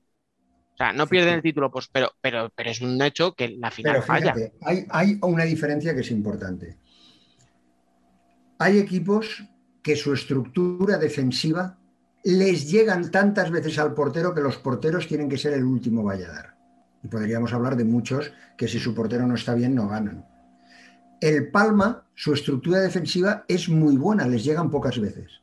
Entonces sus porteros tienen que parar. O sea, Bueno, si tú miras todos los partidos, los chus recibidos, y el Palma es un equipo que recibe pocos chus dentro de portería, comparado a otros. Hay otros equipos, el otro día vi un partido que el portero hizo, le tiraron 47. Un entrenamiento específico fue. Sí, casi. Yo estoy muy en contra también de esas estadísticas porque deberíamos ver cómo son esos tiros. O sea, yo lo- además lo he preguntado varias veces y, y la, la única respuesta medio coherente que, que he recibido es no, porque así evitas un contragolpe, no, porque como ahora las jugadas a balón parado tienen tanta importancia, pues en un tiro de esos sacas un córner a favor y generas tal. Pero la cantidad de tiros que hay de 15 metros que sabes que jamás van a ser gol, es que los que no rechazan la defensa porque hay cuatro tíos delante, te lo rechaza el portero sacando una mano sin mayor dificultad. O sea, es que hay porteros que acaban con 30 paradas, pero habría que ver de esas 30 cuántas son en menos de 8 metros o, cuántas de esas son realmente de mérito. Pero no porque no tengan mérito parar, sino porque son tiros de 15 metros que, el balón lo estás viendo venir con muchísimo margen y esos porteros a estos niveles, esos tiros no les hacen cosquillas. Pues yo te voy a decir una cosa, si tú miraras eh, estadísticas de eso, a los porteros, como más goles les meten, son los chus, desde lejos que tienen gente delante. Ya, porque no lo ves salir, porque tal, tardas Es en la situación que más los porteros cuando les meten un gol siempre hacen, es que no veía. Ya, pues yo, yo he hecho en falta más, más circulación, más ataque posicional, más, o sea, más llegar, más llegar y no tanto chutar de lejos a ver si, bueno, pues le pillo sin visión o que le toque en una pierna a alguien y se vaya para adentro. Pero bueno, Bueno, vamos ya con la última eliminatoria, que fue la primera en acabar, en orden cronológico. Eh, vamos así con ese Levante que eliminó en dos partidos a Cartagena. Miki, como valenciano que eres, eh, enhorabuena por la parte que te toca. Y dinos, eh, ¿qué te pareció el conjunto granota en la eliminatoria? A mí me toca poco, le toca a- al cuadro técnico del Levante, a la estructura de directiva y a los jugadores, a eso sí que les toca. qué correctos sois. que- no, es que es la realidad. O sea, eh, y hay que felicitarlo porque prácticamente ha llegado a todas las semifinales. que eso también es complicado, porque ahora hay seis o siete equipos muy igualados y llegar siempre a la semifinal, bueno, y a esta no sabemos dónde va a llegar. Aún tiene que jugar y veremos si llega a la final y se mete en Champions. Pero fíjate, como yo hay una cosa que hablo mucho cuando oigo a gente que dice, yo no creo en las dinámicas, creo en el buen juego. O sea, porque la dinámica viene por los resultados que tienes o los resultados que tienes vienen por la dinámica. Yo creo que los resultados te dan la dinámica. Cuando juegas bien y ganas, dices, ves, tengo una dinámica buena, ¿vale? Y cuando empiezas a jugar mal y pierdes, pues tengo una dinámica mala. Tú fíjate que cuando empieza la eliminatoria, todo el mundo comentábamos, el Levante viene en una dinámica mala y el Cartagena viene en una dinámica buena. Pues ¿sabes para qué sirven las dinámicas? Para ser el primero que se ha ido fuera, 2-0. El único, eso te voy a decir, el, el único que no se ha jugado ni tercer partido. Además, en la, o sea, en la que debería ser la eliminatoria más igualada por posiciones y ha sido la que han terminado antes. Pero ahí es lo que te digo, independientemente de, de todo lo que podemos analizar, ahí también Fede estuvo estratosférico los dos partidos.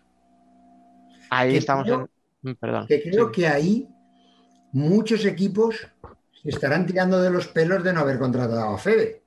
Porque Fede probablemente ha sido, si Igor ha sido como jugador de campo, yo creo que uno de los fichajes que ha influido más en el juego de su equipo ha sido Fede, de los fichajes de este año, que es un acierto muy bueno del Levante, el que decidió fichar a Fede, porque además Fede aportaba muchas cosas, era valenciano, era tal, pero el rendimiento yo creo que ha sido superior a lo que todo el mundo pensaba.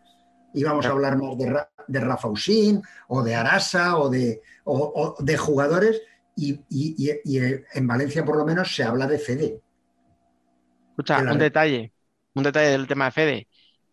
Decíamos antes, no, es que jugadores como Nano en condiciones normales no juegan muchos minutos y sin embargo cuando juegan mira cómo lo aprovechan. Bueno, pues es que Fede no era la primera opción de Levante para la portería, era Alex, el portero de Inter, el que ahora fíjate dónde está. Y sin embargo, como Alex no sale, se van a por Fede y mira cómo les ha salido Fede. O sea, al final eh, el fútbol sala, el deporte en general son pequeñas historias, pequeñas casualidades yo no sé dónde estaría Levante si hubiera fichado a Alex. Sé que Alex hubiera estado mucho, estaría mucho más contento de lo que está ahora, evidentemente. Pero, ¿dónde estaría Levante? O sea, ¿habría conseguido lo mismo? ¿Habría conseguido más? ¿Menos? No lo sé. Pero lo que es innegable es que al final mira cómo le ha salido la jugada. O sea, fueron a por Fede, les ha salido estupendamente bien y en el segundo partido de cuartos, eh, Cartagena mejora bastante la imagen del primer partido y, y si no, no consigue nada es precisamente porque está Fede, o sea, que se sale. Pero Dani, yo creo que ahí la información no te ha llegado completa. Lo siento, A ver, pero el Levante va detrás de Fede desde hace tres años. Lleva tres años que ha querido hasta pagar traspaso al pozo, porque una de las cosas que se le echa en Valencia en cara al Levante es que cada vez tiene menos valencianos. O sea, bueno, pero es que, es que eso, si quieres ser un equipo grande, No, no, no, no, pero si no te digo, yo, yo no te digo si estamos de acuerdo o no estamos de acuerdo. ya. Yo, yo te digo lo que es en Valencia, que el Levante cuando empezó jugaban 8, 9, 10 valencianos, que eran eh, el Mislata, el Mislata, no, el Maristas, y jugaban muchos. Y poco a poco se han ido yendo. Y entonces, cuando se han ido Kiko y Kiko Berrocal el año Mm. pasado, ¿y quién más se fue? Ah, Sena y Pedro, Mm. que solo se quedaba Márquez, ya era, tiene que ser Fede sí o sí, porque es un magnífico portero y porque es valenciano. Y porque, como todos hemos visto, a Márquez le quedaba un año y no nos íbamos a quedar sin valencianos. Mm, O sea, no, pero era sí. requisito. Otra cosa es que sí que debes de tener razón, que el Levante cuando está las negociaciones con Fede, probablemente también preguntó por Alex, porque no sabes si se lo va a llevar, si al final, si no, si, si va a venir otra oferta. Pero la primera opción era, Mm. Fede de Manolo Bueno. ¿eh?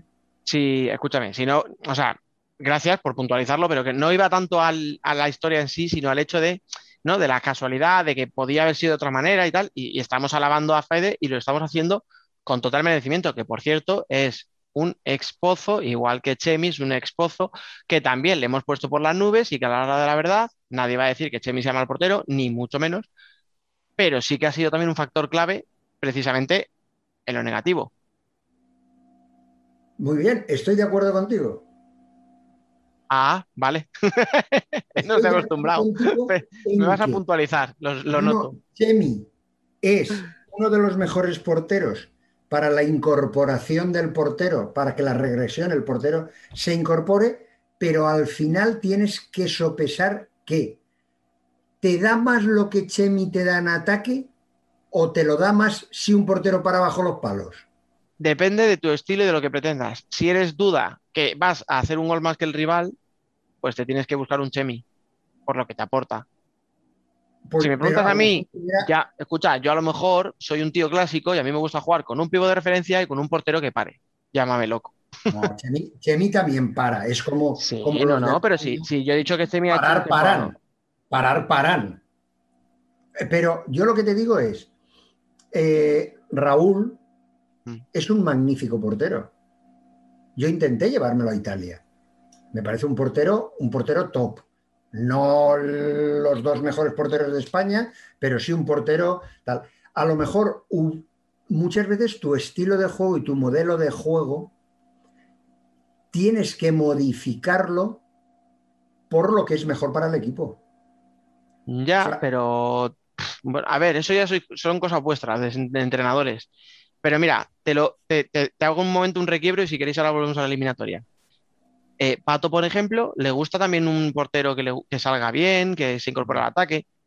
Vale, cuando se le va a Gus, ¿a quién ha buscado? A Marcao. Marcao no es el mejor portero, a lo mejor, al que podía aspirar eh, un equipo como Rivera, pero es un portero que te va a dar, bueno, hombre, yo creo que tiene a lo mejor opciones de, de algo mejor como portero. Pero lo que te ofrece Marcao con los pies, pues es algo que a Pato le agrada mucho más que a lo mejor lo que le puede restar en la portería, que no es malo, insisto, pero hombre, que habrá mejores opciones. O sea, que sí que también hay que adaptar un poco el sistema a ti, pero también eh, tú tienes que buscar jugadores que se adapten a lo que tú quieres. Y en ese sentido, Chemi, pues se le adaptaba a duda. Esas son las grandes decisiones del entrenador. Dicho esto, lo que yo lo que quiero decir es, o sea, de hecho, donde para mí falla Chemi no es en que se coma un gol o no, no. Donde falla Chemi es en las salidas, que pierde, por ejemplo, eh, un balón que Rafa eh, claro, le dejas un balón en 25 metros y le dejas tiempo para pensar y pues te lo va a fallar, ¿sabes? Mañana te lo va a fallar. Pero son detallitos que cuando el partido está muy igualado se te rompen por ahí. Y igual que hemos alabado a Chemi porque te hizo un hat-trick hace unos meses, pues hay que decir, oye, pues mira, aquí ha tenido un fallo o dos que le ha costado a lo mejor el partido y la eliminatoria. Bueno, pues ya está, ¿qué le vas a hacer?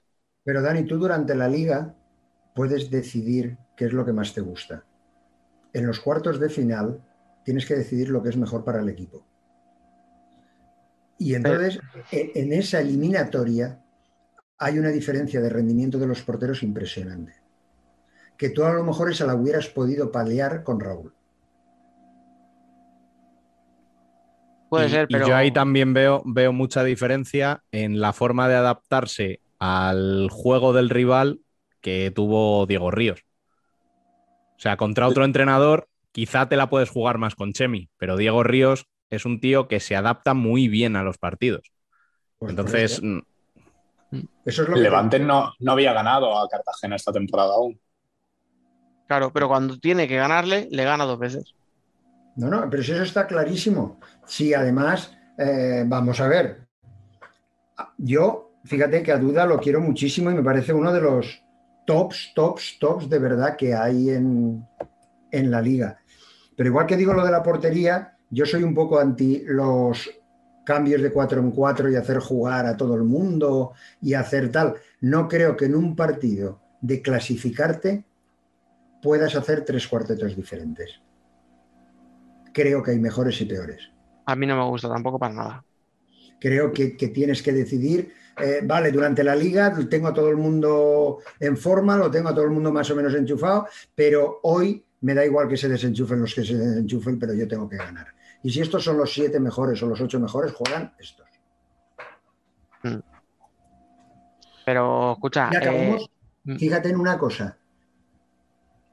Yo la defensa del 4 contra 5, igual como hablamos de cuando juego el 5 contra 4, cuando juego el 4 contra 3, cuando tal. Hay jugadores con ADN para hacer eso, que tienes que jugar. También hay ADN para cuando juego y soy el 4 contra 5. Y si soy de primera línea o si soy de segunda línea. Eh, yo no creo que Lucao sea un jugador especialista de ser segunda línea que tienes que anticipar, que tienes que leer el juego defensivamente, ¿qué tal? Bueno, pues Lucao es el que no anticipó bien. Pero ahí, ahí está el tema, mm, volvemos a lo mismo, o sea, reparte minutos, reparte minutos, y ¿por qué estaba Lucao en ese momento en pista? Porque le tocaba por la rotación, porque mm, la hoja de Excel, como siempre dice Candelas la- Junior, porque la hoja de Excel dice que le toca jugar a Lucao, aunque no sea un especialista en eso, pues o era por eso, o era porque eh, Duda tenía otra cosa en la cabeza, que era robo y salgo con este tío que tiene más calidad que otro, pero ¿Tú sabes lo que creo que yo que era? Que eso fue quedando un minuto, ¿no? Porque es una defensa que el balón no sale fuera y es más larguita y tal. sí, no hacen el cambio, eso es. que él, su equipo lo estaba haciendo para querer ganar. Y le tocó defender con un equipo para querer ganar. Pero entonces llega la, la pregunta. ¿Tú crees que era más fácil? Yo creo que es... No sé cómo me va a salir. Porque si Lucao anticipa y roba el balón, igual lo mete y has ganado 2-1. Eh, es cara o cruz. Como estaba desarrollándose el partido, yo creo que tenía más posibilidades de ganar con la prórroga el Cartagena que el Levante. Puede ser, pero también ahí entra la gestión de Diego Ríos, que decía Rubén antes, y, y que yo añado a lo que decía él. Es que para mí es el tío que, fíjate, siendo probablemente el entrenador más joven de primera, es el tío que parece que lleva más años, porque es el que mejor lee para mí los partidos y es el que mejor, o es el más intervencionista. O sea, me parece que de verdad es un tío que ve las, las jugadas, que tiene una calculadora en la cabeza, una pizarrita y empieza a ver las jugadas y el tío sabe lo que tiene que hacer para cambiar el rumbo del partido. Entonces, yo se lo he visto hacer y yo lo he hablado con él y a mí me ha dado unas explicaciones que a lo mejor, pues a ti, Miki, que llevas toda la vida en esto y que has sido entrenador y que eres entrenador desde hace 40 años, te parecen normales, pero que alguien como yo le escucho y, se me queda la boca abierta y digo, joder, macho, ¿cómo has visto todo eso? No, es que Diego, fíjate, no, no solo es saber, es que Diego, en contra de lo que puede aparentar, que es para mí un chiquet, un, un chiquet jovencito, eh, es que Diego Ríos empezó a ser entrenador muy jovencito. Es que eh, dices, no, es que tiene treinta y tantos Sí. y todo el mundo es entrenador a partir de los treinta y pocos. No, no, es que él era ya a los 18. O sea, es de los entrenadores que decidió muy pronto que su vocación era ser entrenador. Entonces, Sí. pues ha vivido, ya ha tenido muchas experiencias buenas y malas que le dan un bagaje para tomar decisiones. Escucha, que se decía este año, no, es que Márquez es el capitán y es más viejo que, que el entrenador. Digo, pero si eso está acostumbrado, si lleva toda la vida siendo más joven que sus entrenadores, o sea, que sus jugadores. Toda la vida. Pero vamos, ya, ya os digo, yo para mí eh, la, la eliminatoria la ganan en primer lugar Diego Ríos y en segundo lugar eh, Fede. Y ya pues en tercero, pues un tío como Rafa Usín, que ha estado en estas, se las ha visto de todos los colores, que ha estado en playoff, en Copa, que ha estado con la selección y que cuando tiene que estar, pues está. Pues lleva una temporada buena, porque al final ve los números de Usín y son buenos, aunque no recuerdes un gran partido de él. O sea, si ahora te pones a pensar, no hay un partido de Levante en el que digas, hostia, es que en la jornada 16 hizo, bueno, no, no, no, no recuerdas un partido así. Pero ahora lo miras y dices, pues el tío lleva 18 goles, a lo mejor. No, hablo de memoria, ¿eh? No me acuerdo, pero lleva 18 goles. Pues es que marcó en el partido de ida, o sea, en el primer partido de cuartos, y, y marca el gol definitivo en el segundo partido. Sea, es que al final, cuando hay que estar, está. No, y fíjate el Cartagena, que ha perdido y ha perdido 2-0. Y todos esperaban que podía ser hasta campeón de la liga de, de- regular y tal. Llega y lo que sí que hay que agradecerle es que es el equipo que más ha apostado por un fútbol de ataque. Total. un fútbol sala de ataque. Vamos a jugar este, que fíjate que yo lo que le echo en cara es al revés, no haber sido más comedido. Pero en el fondo le tengo que felicitar y decirle, duda, de puta madre, tío. Es que has apostado por esto y has preferido a lo mejor perder, pero ser fiel a ti mismo, a la manera de jugar y a todo. Y eso es importante. Eso es para mí lo fundamental. Muy buenos partidos, Cartagena. Y que en principio, si mantienen el bloque el año que viene, irán hacia arriba también. Bueno, pues si os parece, vamos con un análisis rápido de las semifinales, que se nos está yendo de hora esto.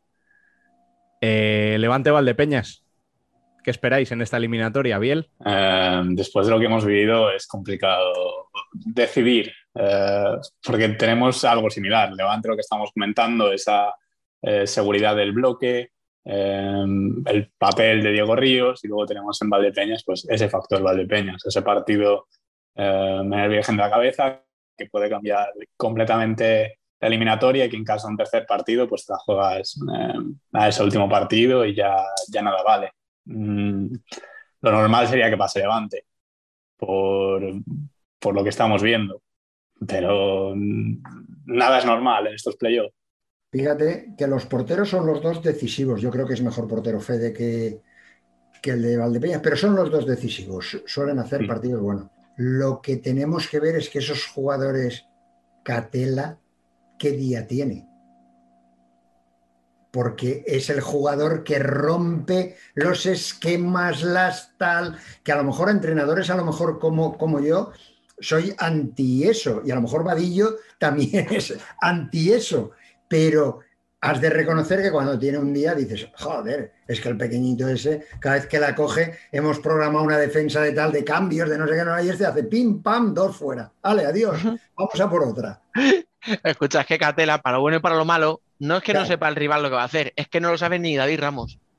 O sea, yo creo que David Ramos cuando le saca a la pista dice, a ver qué pasa. Oye, que lo mismo me hace un jugador y me mete un gol por la escuadra, que se da tres vueltas, pierde la pelota y, y no me hace la carrera hacia abajo para recuperar, ¿sabes? No, Chino, Chino es igual, ¿eh? De repente se va a presionar a uno, de repente se va a presionar a otro, de repente pero te coge dos chuts y te mete dos golazos.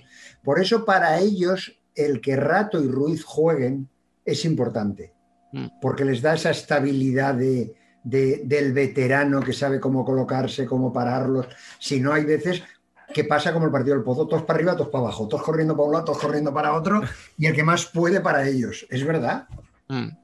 De ahí, yo creo que ahí un poco va a estar la clave ¿eh? de la eliminatoria, o sea, de quién, qué equipo imponga su estilo, o sea, Levante, si consigue imponer un partido más táctico, más pausado, con tal, eh, tendrá más opciones de ganar, y si Valdepeñas impone un poquito más ese ritmo loco, ese ir a lo pasional, a tal, pues tendrá mucho ganado. Yo creo, creo, eh, creo, porque y digo lo Tercer pasional, partido. ¿eh? Tercer partido. Que sería el Levante. O sea, en Paterna.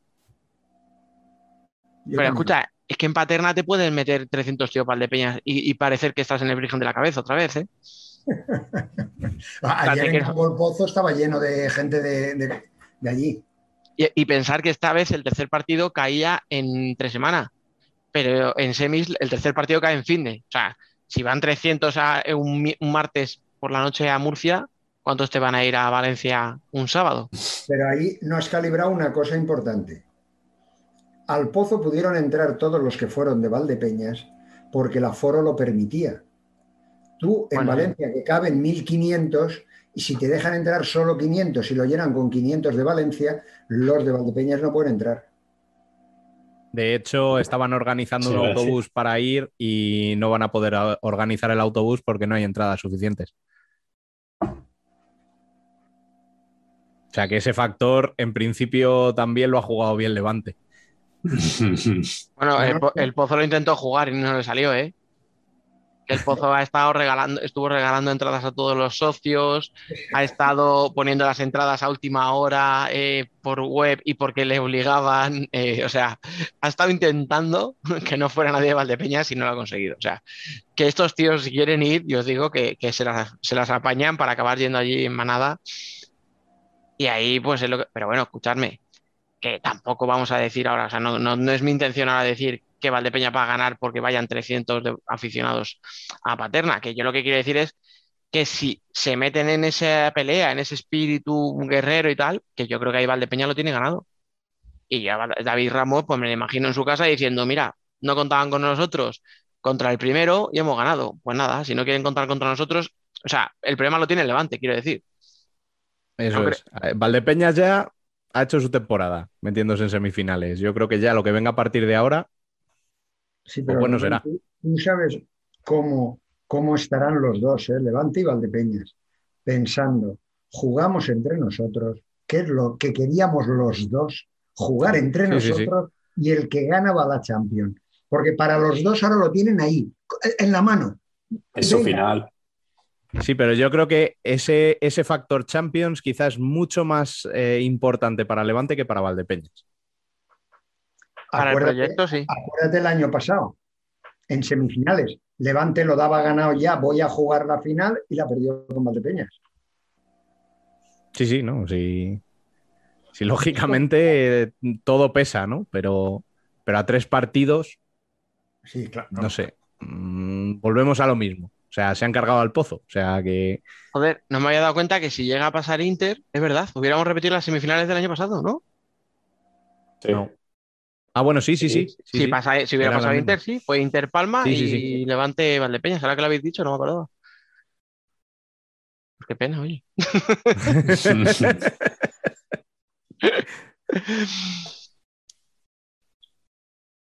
Bueno, y por el otro lado tenemos un Palma Barça. Biel por alusiones. Eh, Yo creo, o sea, a mí lo que me da, eh, me pongo la bufanda, ¿eh? A mí lo que me da miedo de Barça es cómo puede salir este tercer partido. Creo que salen muy reforzados. Ok, estarán más cansados porque han tenido un día menos de descanso, pero anímicamente creo que salen muy reforzados. Le- no podrán tener a, a Adolfo ni a, ni a Daniel jugando porque ha sido expulsión directa. Em, veremos. A eh, Diego complicado que juegue por la gastroenteritis. Sí. Mm, La baja de que Lozano, tenía- que, no, que no la contamos, pero ojo, ¿eh? Bueno, si nos ponemos así, Palma también tiene la baja de Mati Rosa, ¿eh? Pero si es el del Barça. y, y veremos qué cambia este año respecto a las últimas finales, semifinales de, de Liga que ha vivido Palma. Todas hasta, hasta aquí ha llegado. Em, lo que cambia este año es eh, ese factor cancha, cómo va a influenciar. Al menos en la primera eliminatoria sí que se ha visto algo notorio. No sé si ha sido casualidad o, o no. Em, pero sí que hay una gran diferencia a nivel de resultado, lo que se ha visto en Palma, creo que se ha visto en Zaragoza. Palau es otra cosa, pero mm, hay ganas. Acuérdate que el, el año pasado no, porque fue un partido. El año anterior, Mm. El Barça también eliminó a Palma y de los cinco partidos, no. creo de los tres, ganó de los uno, tres. ¿no? O ninguno. Los Eh, no, o sea, todo fue penaltis. Sí. Por eso te digo. Y ahora yo, la clave es cómo paro a Didac. Porque el Barça hoy en día, el 4 contra 4, no, Ferrao no está al nivel que, que estaba. Eh, hay jugadores que ya no están rindiendo a un nivel. Creo que al meter el, el modelo Didac, aún todavía ha reducido la importancia de jugadores, de encarar el uno contra uno, de tal, porque la aparición de Didac es otro modelo de juego. Entonces yo creo que ahí va a estar el que palma de con la tecla de cómo hacer daño a eso. Si, nos, o sea, si pensamos en eso, creo que el partido puede ser de que este año está a tope en la defensa de portero-jugador. No sé cuántos. De hecho, creo que Palma en general está haciendo una buena temporada en ese aspecto. No sé mm, cuántos partidos ha sentenciado eh, de esa manera, que es distinto plantear ese partido desde, desde un inicio y, y con este contexto, pero mm, veremos cómo Pues- qué se trabaja para evitar esas situaciones. Ten en Ah. cuenta que no es un 5 contra 4 normal. Es Ya, ya, ya, ya. Aparición del portero que puedes ir perdiendo. Sí, sí. Cuando tú defiendes el 5 contra 4, normalmente vas ganando. Aquí Y- te puede pasar yendo perdiendo. Y que si te atacan de 5 para 4 cambiando al portero por un jugador de campo, ya sabes lo que viene y ya sacas a tus especialistas defensivos. O sea, no es lo mismo. O sea, tú en una situación de quedan dos minutos, voy ganando y me sacan portero jugador, pues si yo soy Palma, sé que van a entrar a defender Tomás. Lo- De todas formas, yo a lo mejor lo simplifico mucho, pero yo creo que la clave es el primer partido. Obviamente en una eliminatoria el mejor de tres es fundamental. Pero yo creo que es que precisamente por las expulsiones de Adolfo y de Daniel, que es que son dos jugadores clave, ¿eh? O sea, pensarlo. Por El todo lo Palma que ya ha caído dos veces en semifinales ganando el primer partido, tanto Barça como Inter. Sí, pero a lo que voy es que tú, siendo Palma, tienes que ir. El primer partido Barça tiene un día menos de descanso. Está sin Adolfo, que es uno de los tíos que más inteligentes que hay en la pista. Está sin Daniel, que es otro de los tíos que mejor saben leer los partidos. Que hoy ha jugado un partido de mierda, ¿de acuerdo? Y la expulsión al final casi hasta le ha venido bien al Barça en el sentido de que no estaba jugando nada. Pero tienes dos bajas, más las dos lesiones. Tienes un día menos de para recuperar. Entonces, Palma tiene que ir a ganar sí o sí al Palau, el primer partido como sea, porque ya con eso tienes la ventaja de llegar a tu casa y decir, si gano en mi casa, esto se me queda aquí. Pero juega el primer No, al partido. revés, Primero perdón. es en Palma. Vale, perdón, Sí. perdón, perdón. Perdón, Pues perdón. mira, yo con todos los datos que has dado, favorables a un equipo, Mm. siempre está pasando que el que tiene todo más favorable es el que pierde. Pues a la bien, le está jodido. No, no, yo tengo confianza en el Palma. eh. Creo que, que es el equipo de la liga, para mi gusto, mejor eh, formado, estructurado defensivamente. Pues escucha, el mejor equipo defensivo contra un equipo al que le estamos viendo que le cuesta generar en ataque. Pero, pero generar ha metido, ¿eh? Sí, porque Inter no le ha defendido una mierda. Dicho que Palma Precisamente. defender bien. Claro, pero si precisamente estás hablando de que Palma es el equipo que mejor defiende porque tiene el mejor entramado defensivo, pues oye, Sí, pero no sabemos cómo va a ser con Didac, porque eso no lo habíamos visto hasta ahora. Esto ha sido una novedad del Barça. hombre, yo supongo que Vadillo no se habrá ido a dar un paseo con- a la calle, se habrá quedado en No casa viendo el partido, ¿eh? ¿no? Ahora, ahora estará metido en casa seguro con el ordenador dándole vueltas. Joder, luego dices tú, Miki Macho, mira si soy antiguo yo que iba a decir, está ahí con la pizarra, y has dicho tú, está con el ordenador. Y yo pensaba en una pizarra. Y con el VHS recortando. Pues tampoco te pases. Y que no esté con su hijo, que me han dicho que sabe mucho de fútbol sala. A, a ver si va a ser el que sabe de verdad ahí. Ah, Y seguro. nos tiene engañados. Bueno, chicos, creo que hemos tocado todos los palos que había que tocar hoy. Eh, creo que hemos sido tan concisos como podemos ser, eh, que es más bien poco, pero bueno. Igualmente ha sido un ratito muy agradable de tertulia, así que Dani, tú me confirmas, ¿no? Que sigues ahora en femenino. Totalmente. Yo ahí sigo. Vale, Biel, tú me confirmas que esta semana te despedimos aquí, ¿no? Estoy más, no sé si más saturado con exámenes o con partidos para intentar verlos a la vez, a tres pantallas, a cuatro. Menos mal que ya estamos en semifinales y no tenemos, eh, o sea, como mucho tendremos dos partidos a la vez. Bueno, y a ti, Miki, no hace falta que me confirmes nada, eh, simplemente darte las gracias por estar aquí una semana más y que disfrutes mucho de lo que viene y si no hablamos antes, que pases un feliz verano. Igualmente. Además, así podré discutir con Dani. Que papá, bueno, pero de la costumbre. Venga, un abrazo a todos.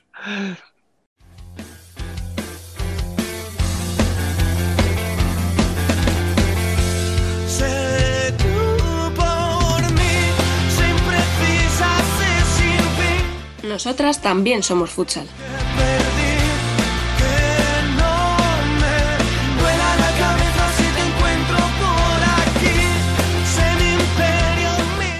Arrancamos una semana muy especial, no tanto en la pelea por evitar el descenso y el play-out, donde ya está todo decidido, sino porque conocemos el cuadro definitivo del ascenso a primera y lo más importante, la pelea por el título que se disputará este fin de semana en Torrejón. Demasiados frentes, así que vamos a presentar ya no a Dani, que sigue, que no se pierde una el tío. ¿Qué pasa? ¿Me está llamando pesado o qué?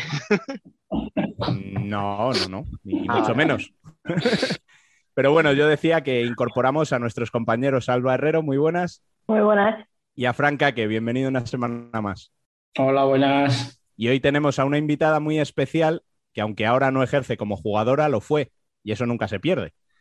Eh, es un placer darle la bienvenida a la ilustre Alba Da. Muy buenas y gracias por dejarte engañar. Gracias a vosotros porque yo os he engañado a vosotros, no al revés. Bueno, Ya veremos, ya. vamos a intentar tocar todos los frentes, aunque sea brevemente, ¿vale? Eh, la fase de ascenso ya conoce a sus últimas participantes, Marín Futsal, eh, Juventud Delch, eh, Atlético Torcal y Colme Futsal. Fran, tú que eres el más friki y habrás visto alguna de ellas, seguro.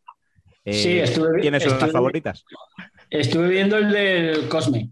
Bueno, de hecho les he visto a casi todo el año, les he visto muchos partidos. A mí es el equipo que más me gusta, aunque el Juventud de Elche, por lo que me han comentado, también está muy fuerte. Voy a decirte que cuidado con Marín, porque yo ya, sí, sí, pensaba yo sabía que... que te iba a tirar para casa. A ver, para casa no, pero eh, pe- pensé que Va- Valdetires es un equipo que ya está en primera, que todos los años da mucha guerra en segunda, se lo ha merendado. O sea, Mm. y todo el mundo da favorito a Valdetires, o sea, que ojo, yo ahí lo dejo. Colme sí que también les veo, son de los dos equipos que más veo favoritos. Además, he de decir que de normal en segunda división, la liga, la zona de Madrid y la zona de Galicia, al igual que en primera, es de las más potentes. Entonces, Ya. creo que Yo un apunte a a decir de, de esa lucha, creo que Colme tiene algo muy positivo, que es que tiene jugadoras que han jugado la mayoría en primera división, con lo cual tienen experiencia en este tipo de, de competiciones y eso sí que les puede dar eh, pues ese plus, ¿no? Que en una competición o, o en un partido en el que te vas a jugar todo o nada, pues pueden manejar un poco mejor los nervios y los tiempos. Yo tengo muchas amigas ahí, pero bueno, yo Marín también me tira un poco, así que si pueden subir Colme y Marín, yo contenta firmamos, Nada. ¿no? Ahora mismo firmamos, ya está. firmamos. Nada, aquí a gusto del consumidor, oye, lo que queráis, ¿eh?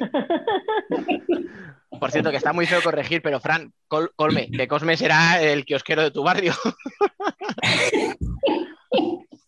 es que de siempre, de siempre le he llamado así. Es que estamos de lunes. Sí, no, se nota, se nota. Perdón, ya está. No, además, es que el año pasado, yo creo que si ellas se hubieran presentado a jugar el, el periodo de ascenso, el Telde no sube. Ya, fíjate lo que te digo. Yo no quería decírtelo, Fran, pero No, no, a ver. Pero qué, tenemos habilidad para pegarle a tu equipo, macho. O sea, deja de No, pegarle no, a no, Telde, que hasta cuando no venía a cuento se ha llevado un rejón. No, no, Llevamos dos minutos y ya le ha dado un palo sin venir a Sí, cuento. ¿Qué? Estaban, en el mismo grupo, estaban en el mismo grupo. Y cuando se paró la liga, estaba Cosme detrás a un punto y con un partido menos. Por eso te digo, o sea, que si se hubiera jugado playoff, yo creo que Telde no hubiera subido porque hubieran subido ellas. Eh, y ahí lo dejo. Y si hablamos de la fase de ascenso, hay que hablar de los dos últimos puestos de playout, que ya son propiedad de Peñas Plugues y Viases Amarelle después de la última jornada, en la que cayeron las catalanas contra la UA y las gallegas no pasaron del empate ante Xaloc. Eh, ¿Las veis superando la promoción o creéis que puede haber sorpresas? A ver, lo normal es que la de primera siempre esté bastantes pasos Sí. por encima. Y más Sí. cuando siempre estamos diciendo que el salto de segunda a primera se nota. O sea, si un equipo que sube de segunda a primera, pues veamos este año Intersala, lo que le ha costado, por ejemplo, coger ritmo, o vemos a Salok, lo que le ha costado sacar puntos, eh, etcétera. Eh, bueno, y Salok ni siquiera es nuevo en primera, o sea. Eh, yo entiendo que es muy difícil, porque encima eh, la temporada ha sido muy larga, muchos muchos partidos muy complicados, pero tengo curiosidad por ver qué pasa, sobre todo con Viases Amarelle, porque no me ha gustado el último partido, ¿eh? O sea, un partido muy flojo, mm, no me vale que Salok mm, ganara hace una semana en Telde precisamente y ahora sacó un empate, creo que es circunstancial, o sea, no, no creo que, que mide nada, pero no me, no me convence, no sé, si, si puede tener peligro, a ver con quién también, porque bueno, está por ver cómo es el cruce, etcétera, pero a mí, en principio, no me daba miedo hasta que he visto los, los resultados de esta jornada, ya te digo, sobre todo el de Amarelle me ha sorprendido. Bueno, yo creo que Peñas Plugues eh, empezó muy bien la temporada, de hecho estuvo hasta líder, que, que era algo asombrante al principio de temporada. Tiene un equipo muy completo que no debería, no debería, y lo recalco, no debería a priori tener problemas. Ya sabemos que el no debería, cuando pasa algo en fútbol sala, siempre es al revés, ¿no? Que cuando vas a un equipo favorito, a veces esa tensión por saber que te estás jugando más que el equipo que va a ascender o que tienes más nervios ahí, eso puede jugar una mala pasada. Mm. Pero yo creo que, que Colme lo veo tan fuerte que yo creo que da igual a quién se enfrente en play-out, que para mí sería equipo de primera. Ahí está, ¿veis? Yo, Por eso yo, te digo mira, dirigentes. aún te digo más. Yo, yo diciendo lo que dice ella, yo creo que si el- lo que es el Peña depende muchísimo, va a depender muchísimo de cómo esté Berta. Bueno, Eso, claro. eso te iba a decir. Se ha Que, fastidiado. eh, es, un, e- es un equipo muy bueno y según le dé a Berta también. Porque puede coger, meterte tres goles y decir, bueno, No, así. a ver, yo creo que con Berta on fire no hay opciones y sin ella Exacto. también tiene Exacto. pocas También opciones de ganarles. Y es que sin ellas, las he visto jugar aquí, sin Berta, a las chiquillas, es un equipo completamente distinto. Con Berta y Sí, sin Berta. pero Mm. ojo el partido que hizo de Copa. Sí, Ah. pero estaba, estaba Berta. Cuentas con que esté en principio, pero Exacto. aún así, yo creo que ritmo, por físico, que es como decía Dani, yo creo que tendrían que estar los dos un puntito por encima. Mm. Sí que es cierto que a Marele no le ha salido muy bien, el, el último partido no ha sido nada bueno, pero aún así a mí me es un, es un equipo que durante toda la temporada creo que ha jugado muy bien, con unas Pero- ideas muy claras y muchas veces no les ha salido las cosas. Pero también está yendo hacia abajo, ¿eh? Si os fijáis, el Amarele Sí, de las primeras sí. semanas era mucho más fuerte Sí. de lo que está haciendo las últimas. Ha venido abajo, no sé si es solo es un tema físico o, de, no sé cómo decirlo, no sé si de ánimo a lo mejor o de, pues eso, de que ves que te empiezas a meter en el jaleo, son chicas jóvenes, de que no, ¿sabes? Que empiezan a tener problemas y que se vean un poquito con el agua al cuello y ahí les pueda la presión. Aún así, con todo eso y con lo que os decía al principio, yo creo que, que las dos las veo, las veo Ah, favoritas a, eh, estaría, de- estaría demasiado un duelo a María Marín. O sea, no te quiero contar lo que podría ser. eso. Bueno, yo como buena gallega te digo que ahí podría haber, haber más que palabras en ese tema. Joder, cómo, le- cómo le gusta a Fran un charco, eh, el tío, macho. Sí, sí, sí, sí. Habrá- siempre que puede. No sabemos quién va a subir, no sabemos cómo van a ser los cruces, pero él ya está pensando ahí en la chicha. Estaría bien. Ese- que ese partido tiene que ser. No, seguro. Sí, sí. A ver, Bueno, y ahora sí, vamos a lo magro. Los playoffs por el título que se disputarán a partido único, semifinales el sábado y final el domingo. Alba, ¿alguna cosa que te hayan quedado ganas de decir del formato después de tu speech el otro día en Futsal Cope o mejor no te calentamos? Bueno, a mí, yo sabes lo que pasa, que con estos temas ya vengo calentita, no hace falta que me caliente la gente, porque yo me indigno tanto que yo, yo a veces, antes de poner los tweets, no penséis que los suelto así, tal cual, ¿eh? que yo lo reflexiono mucho y digo, bueno, Alba, tú relájate, relájate, pero es que una vez que iba poniendo, ¿sabes? Empezaba a escribir y decías, no me puedo callar, esto me parece indignante. Es que lo que me parece peor parte de la base de que dicen, vamos a cambiar la competición para igualarla. Para mí ahí está el problema, porque si tú pones un formato o este es el formato que hay, pues es lo que hay. O sea, no hay que, no vamos a descubrir la pólvora, pero lo que no puedes hacer es decir, vamos a cambiar el formato para darle igualdad. Y entonces cambias el formato con todo lo que eso supone y entonces, ¿qué igualdad hay? Porque yo no la veo por ningún lado. Vamos, es que me parece una tomadura de pelo. Y evidentemente yo antes de poner mis conclusiones, que ya sabéis que me indigno mucho, muchas veces las suelto así tal cual me vienen, pero otras las reflexiono. Y hablé con las jugadoras, hablé con muchas que, que han sido amigas, o sea, compañeras mías y otras que son amigas, digo, a ver si voy a ser yo, ¿sabes? Que, La rarita, que ya ¿no? estoy demasiado enfocada en, en sacar ante la igualdad, que veo todo, que me parece todo un mundo, me parece todo fatal, porque el mundo está fatal, y digo, voy a preguntarle a ellas. Y cuando ellas dicen que más o menos piensan lo mismo que yo, que no les parece justo y que encima se están pensando en cambiar formato para el año que viene, que puede perjudicar todavía más, digo, pues no, pues es que esto hay que denunciarlo porque no nos podemos callar. Y a mí me da igual que me den palos, porque me los dan, pero como me los han dado siempre, digo, no, te, no os preocupéis que yo voy a la guerra por vosotras. Y ahí he salido a la guerra y, y- y bueno, ¿qué deciros? Pues que, que donde haya una guerra de esto ya estoy yo, eso ya lo y luego me decís a mí. Luego No, me no. decís a mí. Pero Yo- escucha, tú yo- siempre le repartes a los mismos. Sí, eso sí quiero decir. Yo, yo voy a decir que si vas a la guerra voy contigo, ¿eh? O sea, totalmente de acuerdo. Que, que siempre lo he dicho, yo cuando tú has dicho que también te piensas mucho los tweets, yo de normal les pregunto a ellos, en plan, oye chicos, eh, ¿me caliento o no me caliento? Vamos a relajar. Sí, o sea, tú, ¿cómo será la cosa que nos pide mesura a nosotros? Imagínate, o sea. Sí, y es que es, es lo de siempre. Está muy bien hablar de igualdad, está muy bien venderla, pero luego nunca lo hace. Yo con lo de misma pasión lo dije lo que tenía que decir y es que esto viene a ser lo mismo. Misma pasión, mi- igualdad, pero los playoffs no son iguales.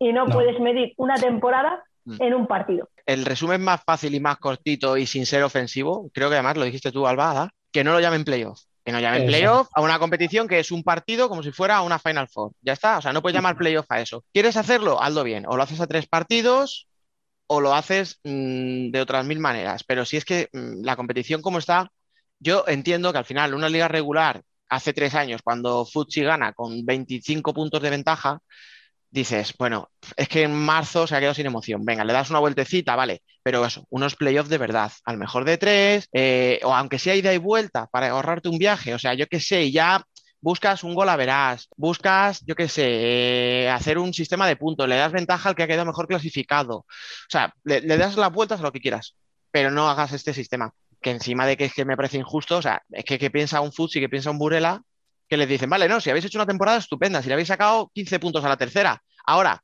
te lo juegas en 40 minutos y no tienes ninguna ventaja. Campo neutral, Ninguna. no te, si, si empatas te vas a prórroga, si sigues empate te vas a penaltis, o sea, no hay ninguna ventaja. Y, y te lo juegas en dos días. Que no es, me juego un partido ahora y la semana que viene recupero, replanteo No, no. todo, eh, analizo bien al rival. No es, toma, pum. ¿Tienes un mal día? Pues toda la temporada se ha ido. ¿Queréis que os cabree, casa. os cabree un poco más? La asociación pidió que se jugaran las semis el viernes, las Sí. jugadoras, para que hubiera un día de descanso. No se les ha hecho ni caso. No. ¿Vale? Y eso te sorprende, te sorprende No. que no le hagan caso. Por eso no, en absoluto. No, y, luego encima, no.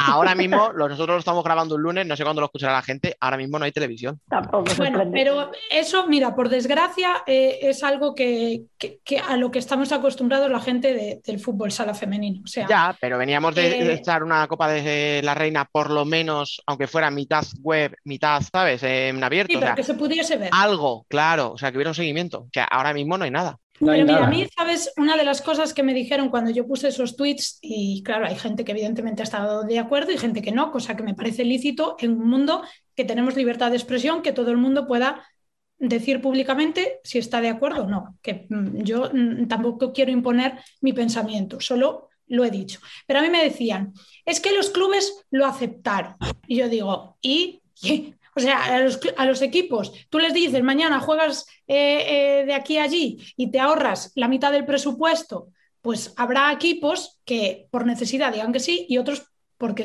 les da igual todo y digan que sí. Entonces, tú no puedes coger y que esa sea tu justificación y que a mí me digan, es que me han dicho que es que los clubes aceptaron, entonces ahora no se puede protestar. Bueno, perdón, para empezar, yo puedo protestar porque estoy en una sociedad libre, igual que todo el mundo puede decir lo que piensa. Y segundo, a mí que el club decida y haya aceptado ese formato porque se va a ahorrar costes o por lo que sea que les interese, pues a mí tampoco es una justificación para que las jugadoras, que son las que realmente se están esforzando en la pista cada día, te estés riendo en su cara. Es que es eso. A ver, si dices igualdad y pones la competición y quieres que hacerla como la de los chicos, hazla como la de los chicos con todo. Porque hasta la Copa de la Reina la querían cambiar. Y menos mal que este año se jugó el formato de siempre. Pero, Pero la idea es cambiarlo, ¿eh? O sea, ya os aviso Sí, que sí. la idea es quitar esa Copa de la Reina. sí, lo No, sé, la idea es quitar, quitar y quitar. Y entonces eh, nosotros mañana el fútbol sala femenino jugamos a la petanca ahí delante de tu casa, ¿sabes? Porque a este paso, en vez de avanzar, retrocedemos. Es cierto que hay cosas que hay que darle vueltas, porque eh, la situación real de los equipos de fútbol sala femenino no es la del fútbol sala masculino. La realidad, ellas no son profesionales, con lo cual entre semana es muy difícil que puedan jugar porque la mayoría tienen otra profesión, tienen que trabajar o tienen que estudiar o tienen otro tipo de, de obligación, ¿vale? No te digo que lo hagas igual que lo hacen ellos, que ellos son profesionales y se dedican solo Sí. a esto, pero de eso a durante un mes, porque la liga acabó el 30 de junio, durante un mes, hasta el 30 de, o sea, el 30 de mayo, Mayo. hasta el 30 de junio que tienen contrato las jugadoras, me dices que no tienes tiempo para hacerlo sin jugar entre semana, que evidentemente No los jugadores quieres. no pueden. Claro. Eso es que no quieren. No es que no tengas tiempo. No, lo que te decía, ida y vuelta. Juegas a una eliminatoria ida y vuelta, dos partidos, o sea, dos fines de semana, los dos primeros de junio para las semis y los dos últimos para los para la final. Pero es que, y la excusa está en lo que decía, o sea, sí, sí es verdad, o sea, si el que te dice, no, pues es que, joder, lo han aprobado los equipos al principio de temporada. A ver, sí, claro, sí está aprobado, pero ¿a cambio de qué? O sea, es que hay que saber todas las circunstancias y saber.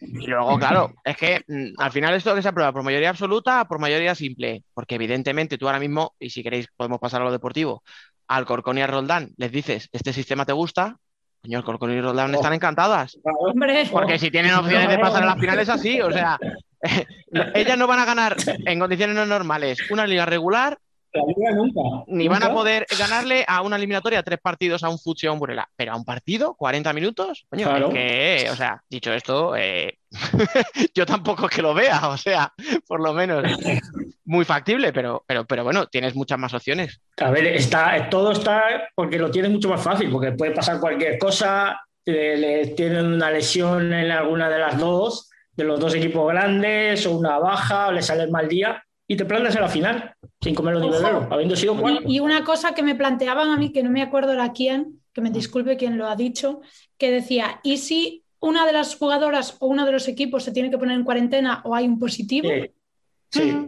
ya la has ligado. Pues, te- pues tenemos lío. Porque no va- yo creo que no lo van a tener ni contemplado. O sea, tú Nah, que- se, vamos, se improvisa, no pasa nada. Sí, Pues nada, Hijo, una Digo semana yo, más a la petanca. o 15 Es que- ya está. ¿no? Es que el formato está muy bien para una final de Copa, pero para un Claro. pl- una final de Liga no es válido. Si tienes que dar una vuelta, como dice Alba, tienes que dar una vuelta con clubs y jugadoras. No vale simplemente dar una vuelta con el club y con quien te dé a ti la gana. También mirando por el bien de las jugadoras. Entiendo que entre semanas no se pueda jugar, pero es lo que dice. Falta un mes para que acaben los contratos de las jugadoras profesionales. Sí. ¿Qué haces este mes? Hay tiempo de sobra para eh, modificarlo. ¿Qué pasa? Volvemos a lo mismo. Que está muy bien poner un tweet y viva la igualdad y somos los mismos y todo lo que tú quieras, pero luego no me involucro ni me molesto en hacer las cosas bien.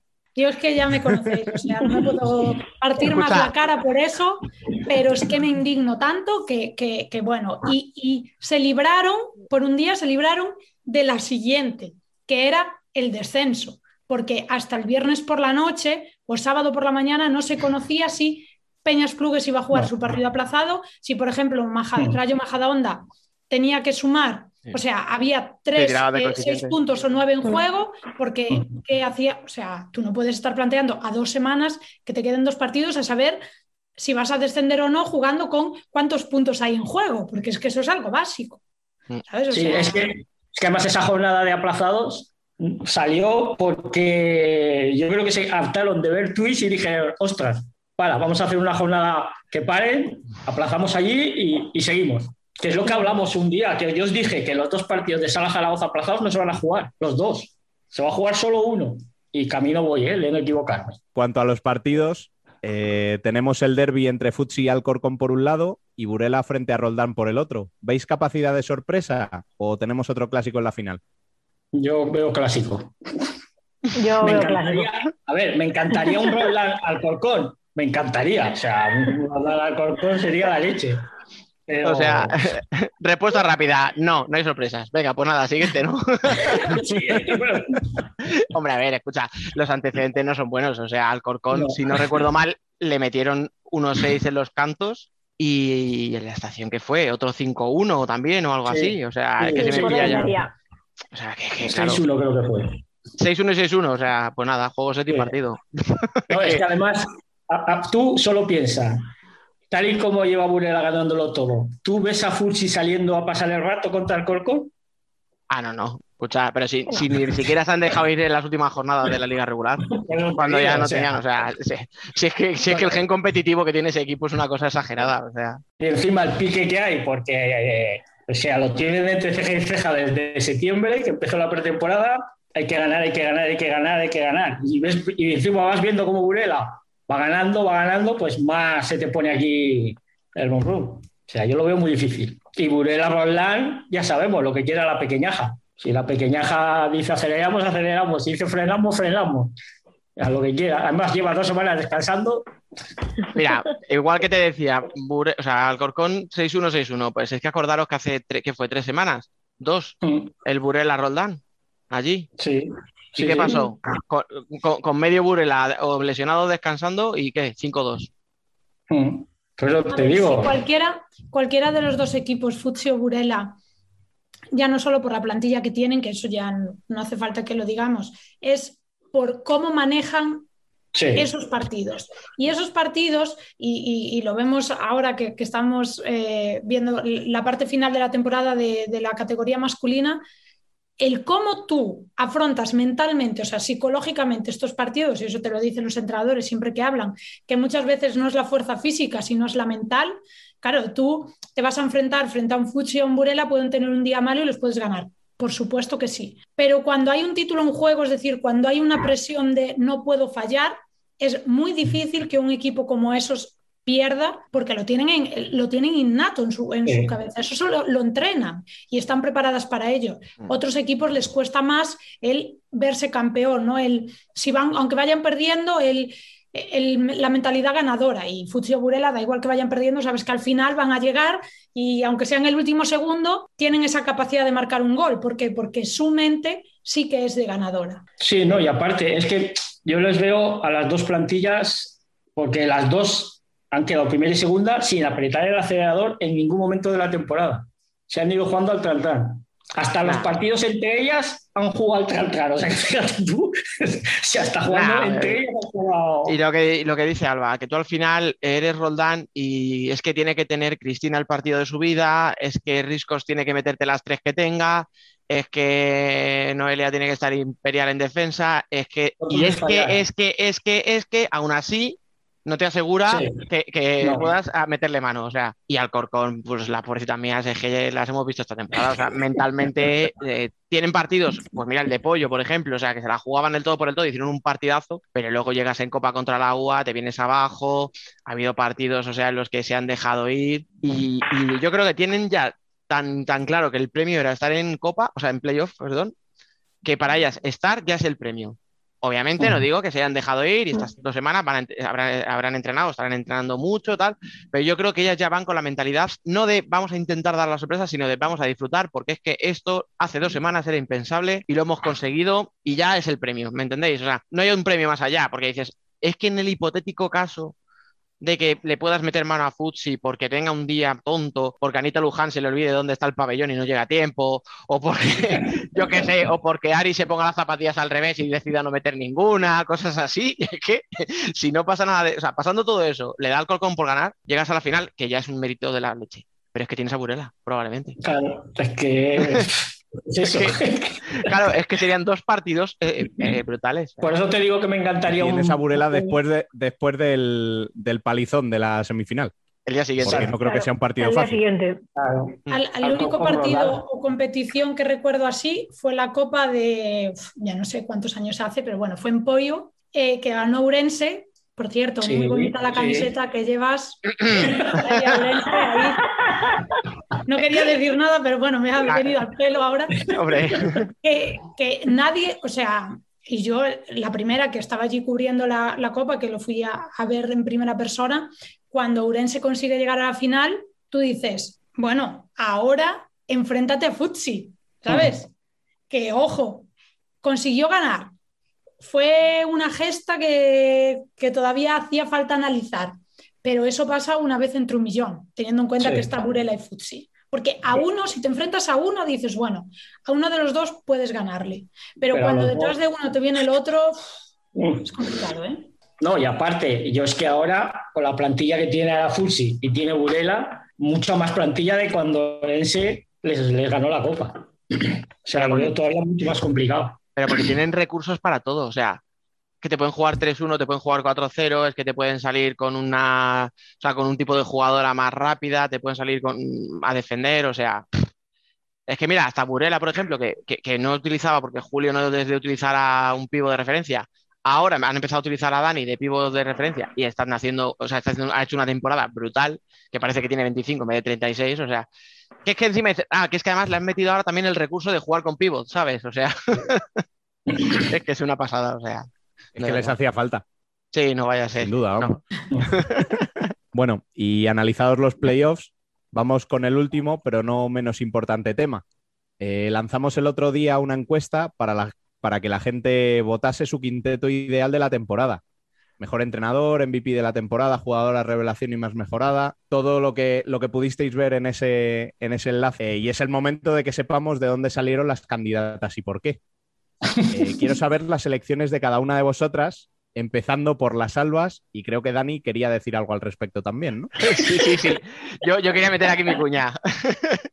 Es que, mira, vamos, vamos a contar aquí intrahistoria de esas que, que le gusta a la gente, ¿vale? Porque hace unos días, ¿vale? Vamos a contarlo. eh, yo empiezo a preparar el programa, hablamos, tal, tenemos un grupo de WhatsApp nosotros cuatro, oye, tal, y dice Fran, oye, ¿qué os parece si hablamos de los quintetos de la temporada? Ah, pues mira, sí, ¿no? Buena idea, tal. Además, antes de los playoffs, para que no tengan la influencia, ¿no? De que una jugadora sea muy buena en esos dos partidos, tal. Venga. Y venga, los pasamos por aquí para sacar la lista de jugadoras, ¿no? De candidatas. Y aquí nuestra Alba Herrero nos pasa una lista de cinco jugadoras, ¿no? Una lista muy normal, mira cómo se ríe, y otra lista con cinco porteras. y claro, bueno, ¿vale? Quinteto, quinteto ideal sentimental tengo puesto. ¿eh? No pensarás que Quinteto sentimental. Y nos casca cinco porteras, ¿vale? O sea, en el quinteto. ¡Ay, qué graciosa! Jiji, jaja. Bueno, pues hablo con Albada y le digo, un quinteto. Y me pasa tres porteras. Y las dos me dicen exactamente la misma frase. Es que no podía poner solo una portera. Es- Que algo nos Hasta ponga un portero en su vida. Joder, pero, más pero- que decir. pero te lo meten ya con calzador de una forma, o sea, Nada más que, nada que nada, nada, o sea, y No no, se hay nada entre ellas. No, no, claro, ya veo que no podéis elegir, pues, pues, hay- pues hay que elegir, ¿eh? Hay que coger una solo. Entonces, eh, ¿qué, ¿qué quinteto os digo? ¿Cuál de los dos? El, el- el- el- el real. El real. Venga, vale. Venga, va, pues voy a empezar yo, ¿vale? Para que luego me, me, me copie la gente. Bueno. A ver, expertita. Bueno, pues eh, en portería Cristina, eh, cierre Cami, una a la Anita Luján, el otro a la Alicia Benete y de pivot Emily. eh, tengo que decir una portera, no puedo decir a las tres. Nada, tú puedes que hacer lo que quieras. Eres la invitada, así que puedes hacer lo que tú quieras. A ti sí te Vale, lo vale, vale. Pues voy a, a decirlas muy rápido y, y así parece que solo una, ¿vale? Venga, Bueno. va.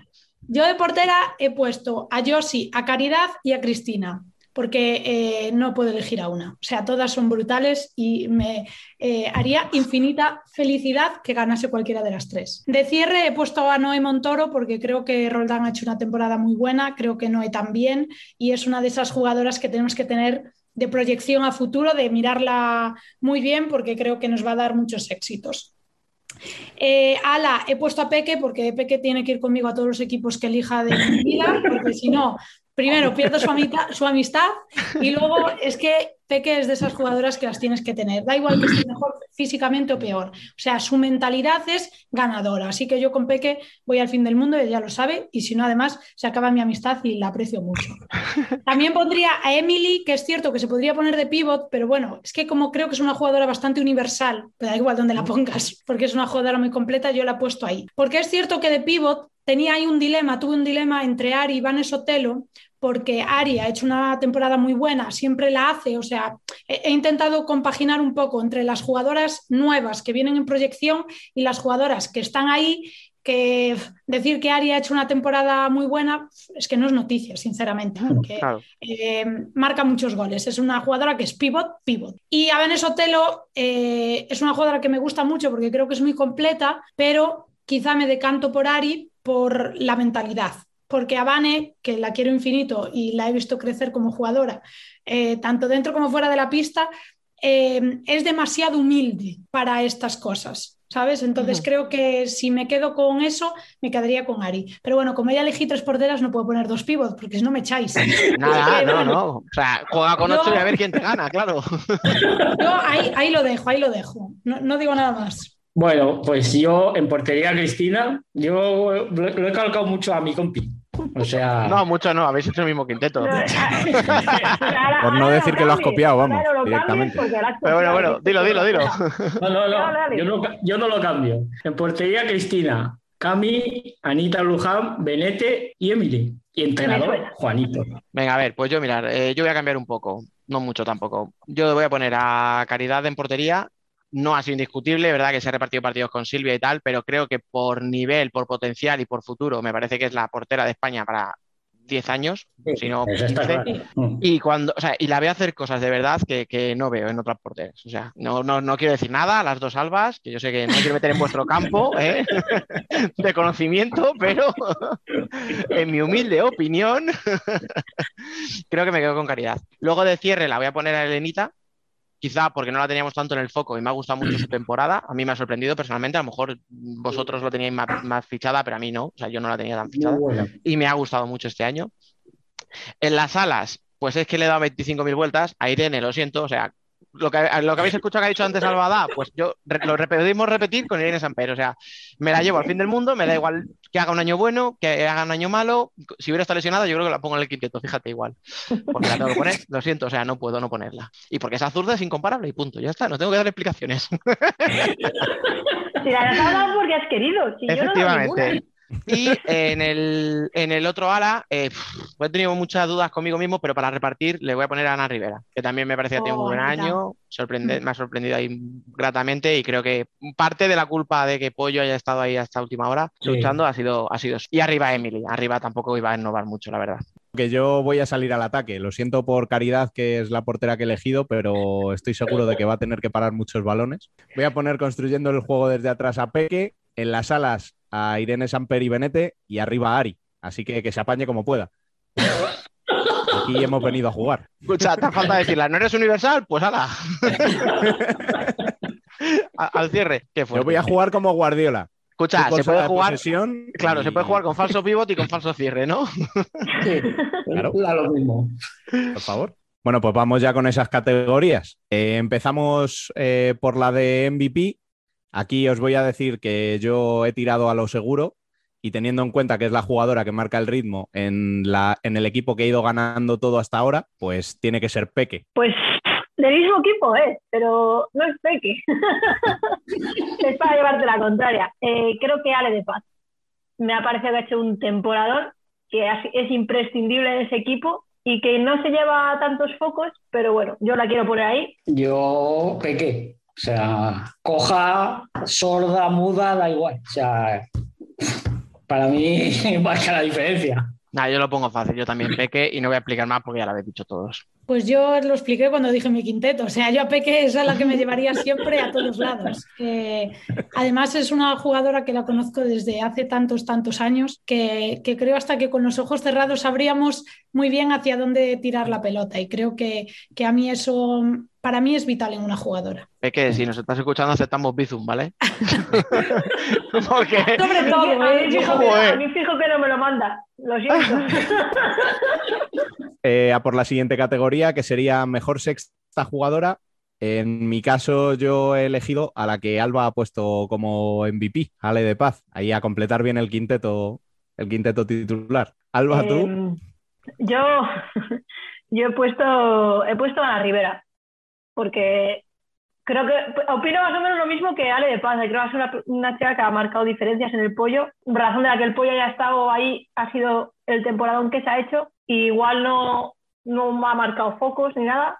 Yo me quedo con Ale de Paz. Vale, pues yo, yo tampoco voy a innovar. De hecho, es que la explicación de por qué cojo a de Paz la ha dado Alba precisamente cuando la ha nombrado MVP. O sea, una jugadora que no acapara focos, que, que- está detrás de Peque, entre comillas, ¿no? Parece que, que- que no hace mucho porque tal, pero mira, en semifinales fue decisiva en la Copa de la Reina, eh, aporta y no la pongo en el quinteto.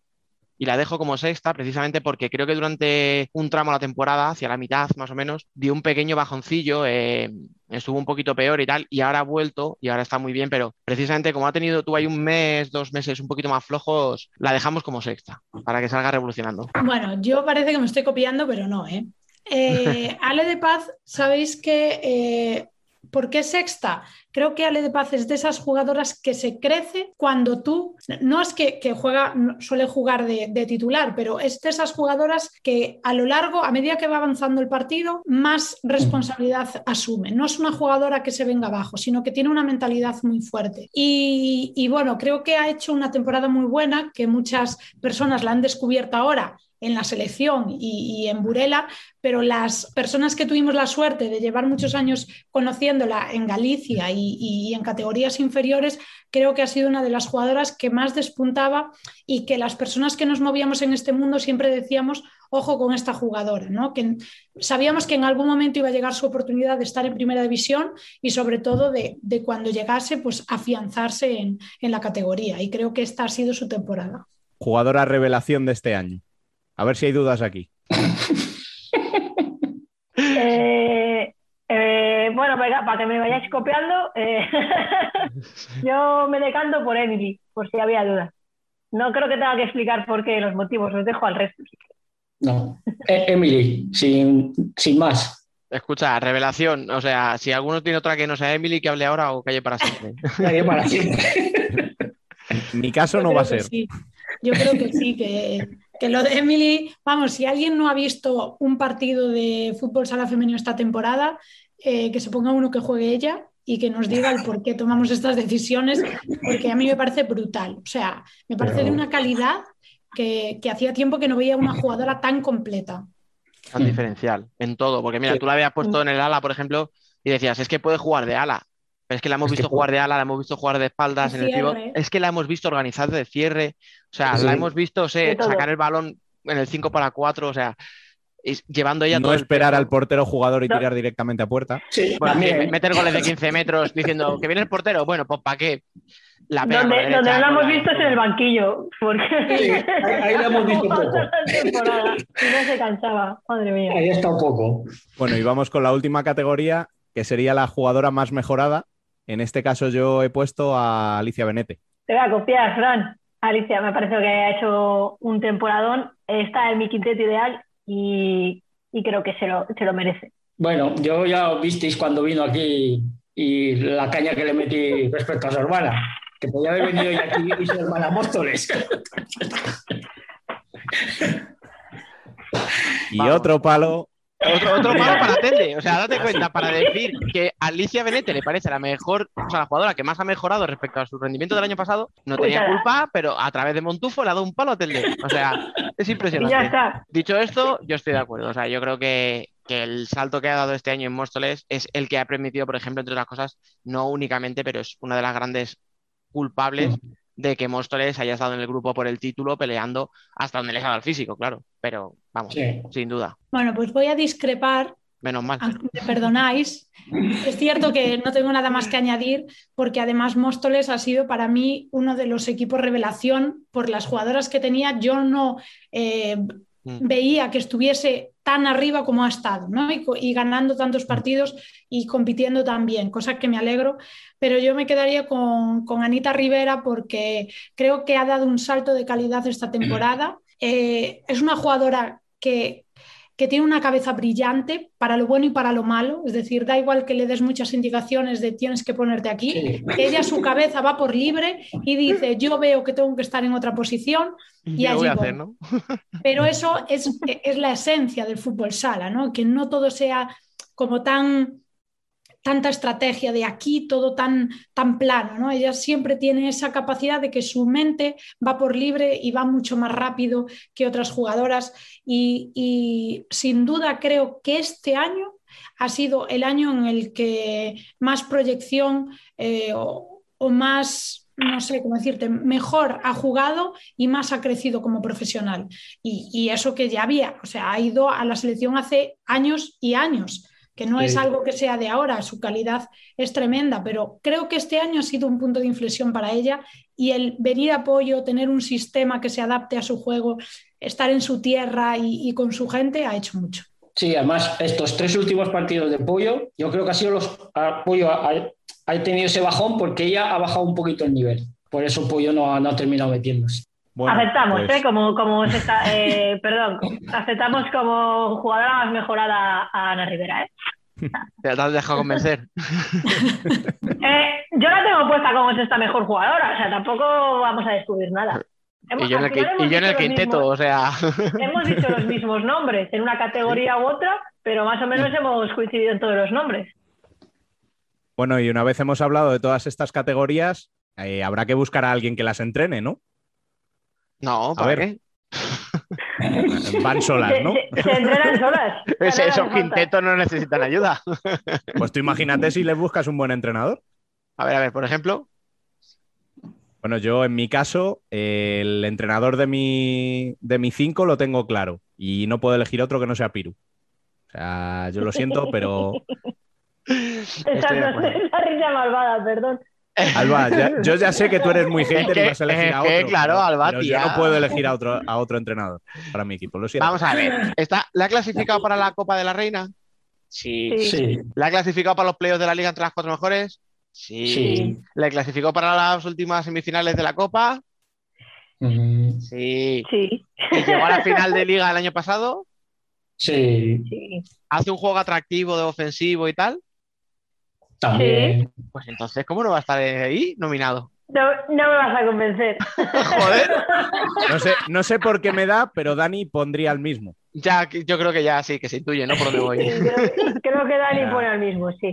Yo, yo lo siento mucho por Piru, porque ahora que somos amigos, pues está feo, está feo. Ya. Pero me quedo con Juanito. Creo que Roldán juega muy bien al fútbol sala, tiene las ideas muy claras. También se ha clasificado para los playoffs, por cierto, por si no os habéis dado cuenta. Pero no para la copa. Y, y así, así que me quedo con, yo me quedo con Juanito. ¿Y tú, Fran? Yo también me quedo con Juanito. Soy de Piru, soy de Piru, pero me quedo con Juanito. Sí, pero- nada, uno u Pero otro. mira cómo la tía lo sabía, ¿eh? Lo que iba a decir, que le dice, y tú, Fran, ahí cómo le tira la cuña, sabiendo que iba a decir el mismo. Hombre, me, ha- me ha copiado todo el quinteto, pues ya sabía yo que me iba a copiar el entrenador. Qué fuerte. No, Bueno, no, aparte- es que equipo nuevo, un equipo nuevo y, y- y tal y como está en la clasificación y jugando, Juanito. Y venga, aparte de estos dos que acabamos de decir, eh, ¿diríais alguno más para incluir en la lista? Eh, yo sí, yo, yo introduciría a, a Manu Cosío. Eh, al final es cierto que Pollo no se ha clasificado, pero ha hecho muy buena temporada y creo que tiene mucho mérito hasta dónde ha llegado y cómo ha jugado. No sé qué opináis, chicos. A ver, ha hecho muy buena temporada, ¿eh? O sea, y además tiene un estilo muy definido, o sea, Mm, a mí me gusta que además eh, cambia la rotación y las jugadoras siguen jugando exactamente lo mismo. O sea, no, no Igual, cambia el sí. estilo ni cambia nada por cambiar el quinteto y eso me gusta. Pero bueno, yo, a ver, metería por meter, también metería a Mondo, que me parece que también lo ha hecho bastante bien este año. Al final, eh, Rayo Majadahonda tampoco tiene una plantilla muy, muy buena y creo que, oye, ha salvado al equipo, a lo mejor ha sufrido más de lo que se esperaba, pero, pero particularmente y por el estilo de juego que tiene y tal, que a mí me gusta, yo, yo la metería también como candidata. Sí, Bueno, sí, sí. A, a ver, Majadahonda, no puedes pretender que compita para entrar al Claro. playoff. Desde el principio de temporada ya sabes que no, pero es, un- es un equipo que tiene también un estilo bastante muy definido y que en casa es muy duro. Y eso está preparado. O sea, Y que no bueno, oye, a lo loco. que al final son cuatro descensos directos más dos playout. Quedar fuera de Sí, eso es- para un eh, equipo como Rayo, la es leche. complicado. sí, vamos a ver qué hace la temporada que viene sin ella. A qué Ahí hace se ella verá gran viene. parte de la, va- de la valía. Ahí se va a ver, sí. Bueno, de, de entrenadores yo metería a Julio Delgado. Creo que lo ha ganado todo. Con ese Ya, comentario Que ha ganado Julio, iba a decir, que ha ganado Julio. ¿Con quién ha empatado? está todo dicho. No, empatar con nadie, directamente gana. Yo creo que lleva, lleva dos temporadas descomunales. Y la otra que metería es a Maravillas, porque desde el principio de temporada, aunque tuvo un bajón, la UA sí me ha gustado mucho cómo ha jugado. Pero- Me falló un poquito- sí, me Lo falló un poquito perdón. la Copa la Reina, pero bien.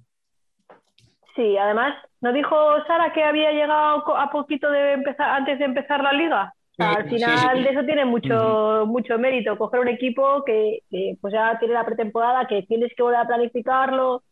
Eh, yo veo a la UA muy fuerte y creo que el próximo año, si mantiene bloque, puede, puede hacer cosas muy buenas. Así que, y bueno, Julio, Julio Delgado, te, te- te la has jugado, ¿verdad, Fran? O sea, te has tirado a la Sí. piscina diciendo aquí a lo loco. Arriesgado. Exacto. Pues no sé, pero vamos, habréis arriesgado o no, pero sois unos desgraciados, os habéis dejado a Andrés Sanz y a Marcio.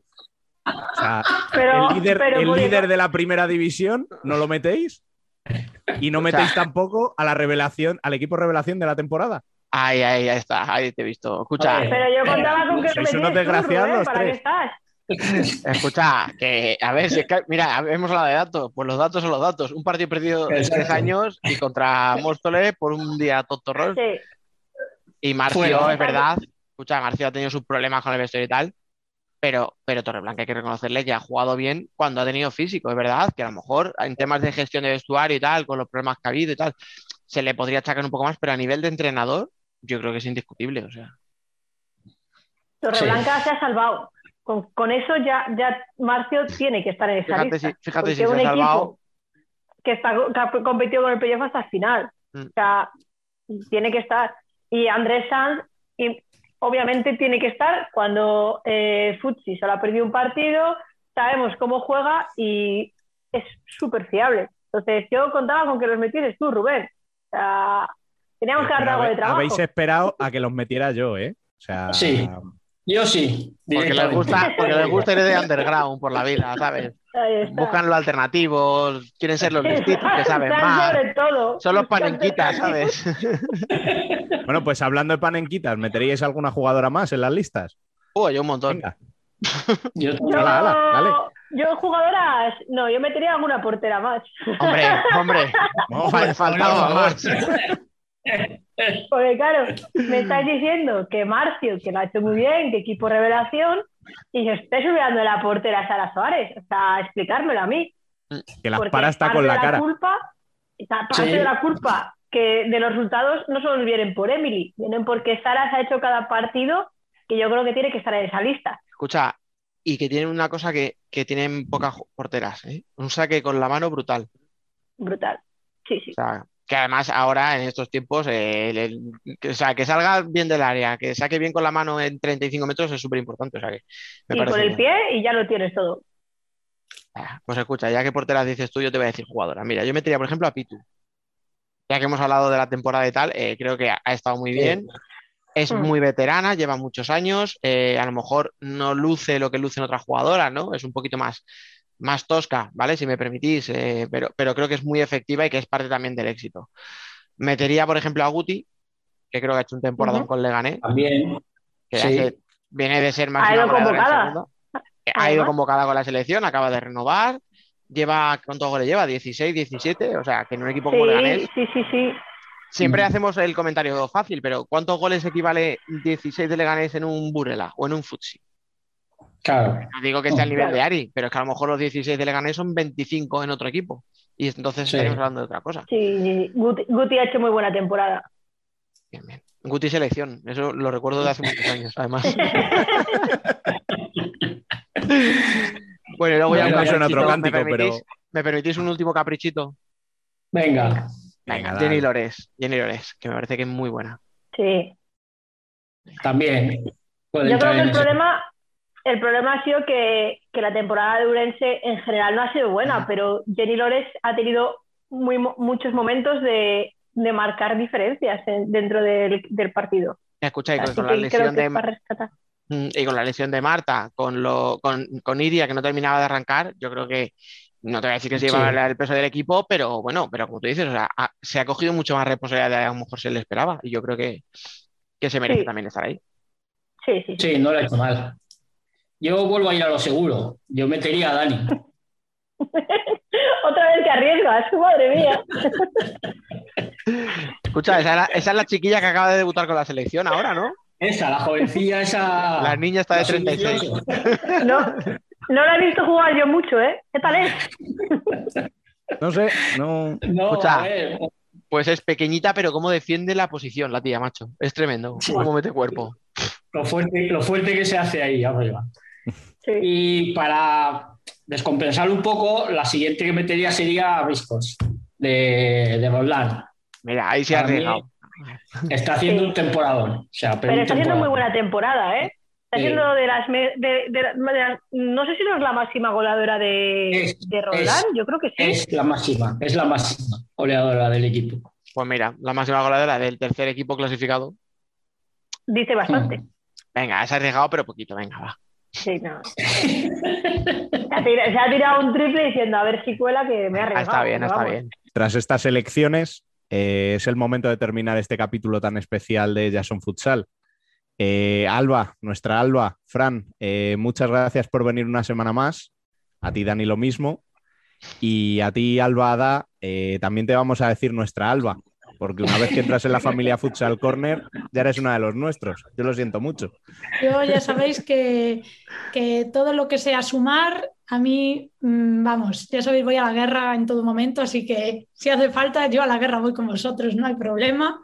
Que encantada de charlar un poquito de fútbol sala femenino y que ojalá que las instituciones, las organizaciones, quien sea, se dé cuenta del potencial que hay ahí y le den el reconocimiento que se merece. Toca despedirnos una semana más, y van 36 ya esta temporada. Recordad que volvemos la semana que viene, el martes, con un programa especial. Un Ellas son Futsal en el que analizaremos lo que han dado de sí los playoffs y quién ha sido la campeona este año tan extraño que estamos viviendo. Con el formato clásico, volveremos cuando concluyan las semifinales masculinas y sepamos quiénes pelearán por el título. Veremos si en una semana o en 10 días, en caso de haber tercer partido en al menos uno de los choques. Recordad que podéis hacernos llegar vuestras sugerencias y críticas a través del correo electrónico futsalcorner.futsalcorner.es y como final de temporada está cada vez más cerca, podéis estar atentos a todo lo que sucede en el fútbol sala en nuestro chat de Telegram, en las redes sociales y en nuestro canal de YouTube. Y por supuesto, como cada semana, no os olvidéis de ser felices.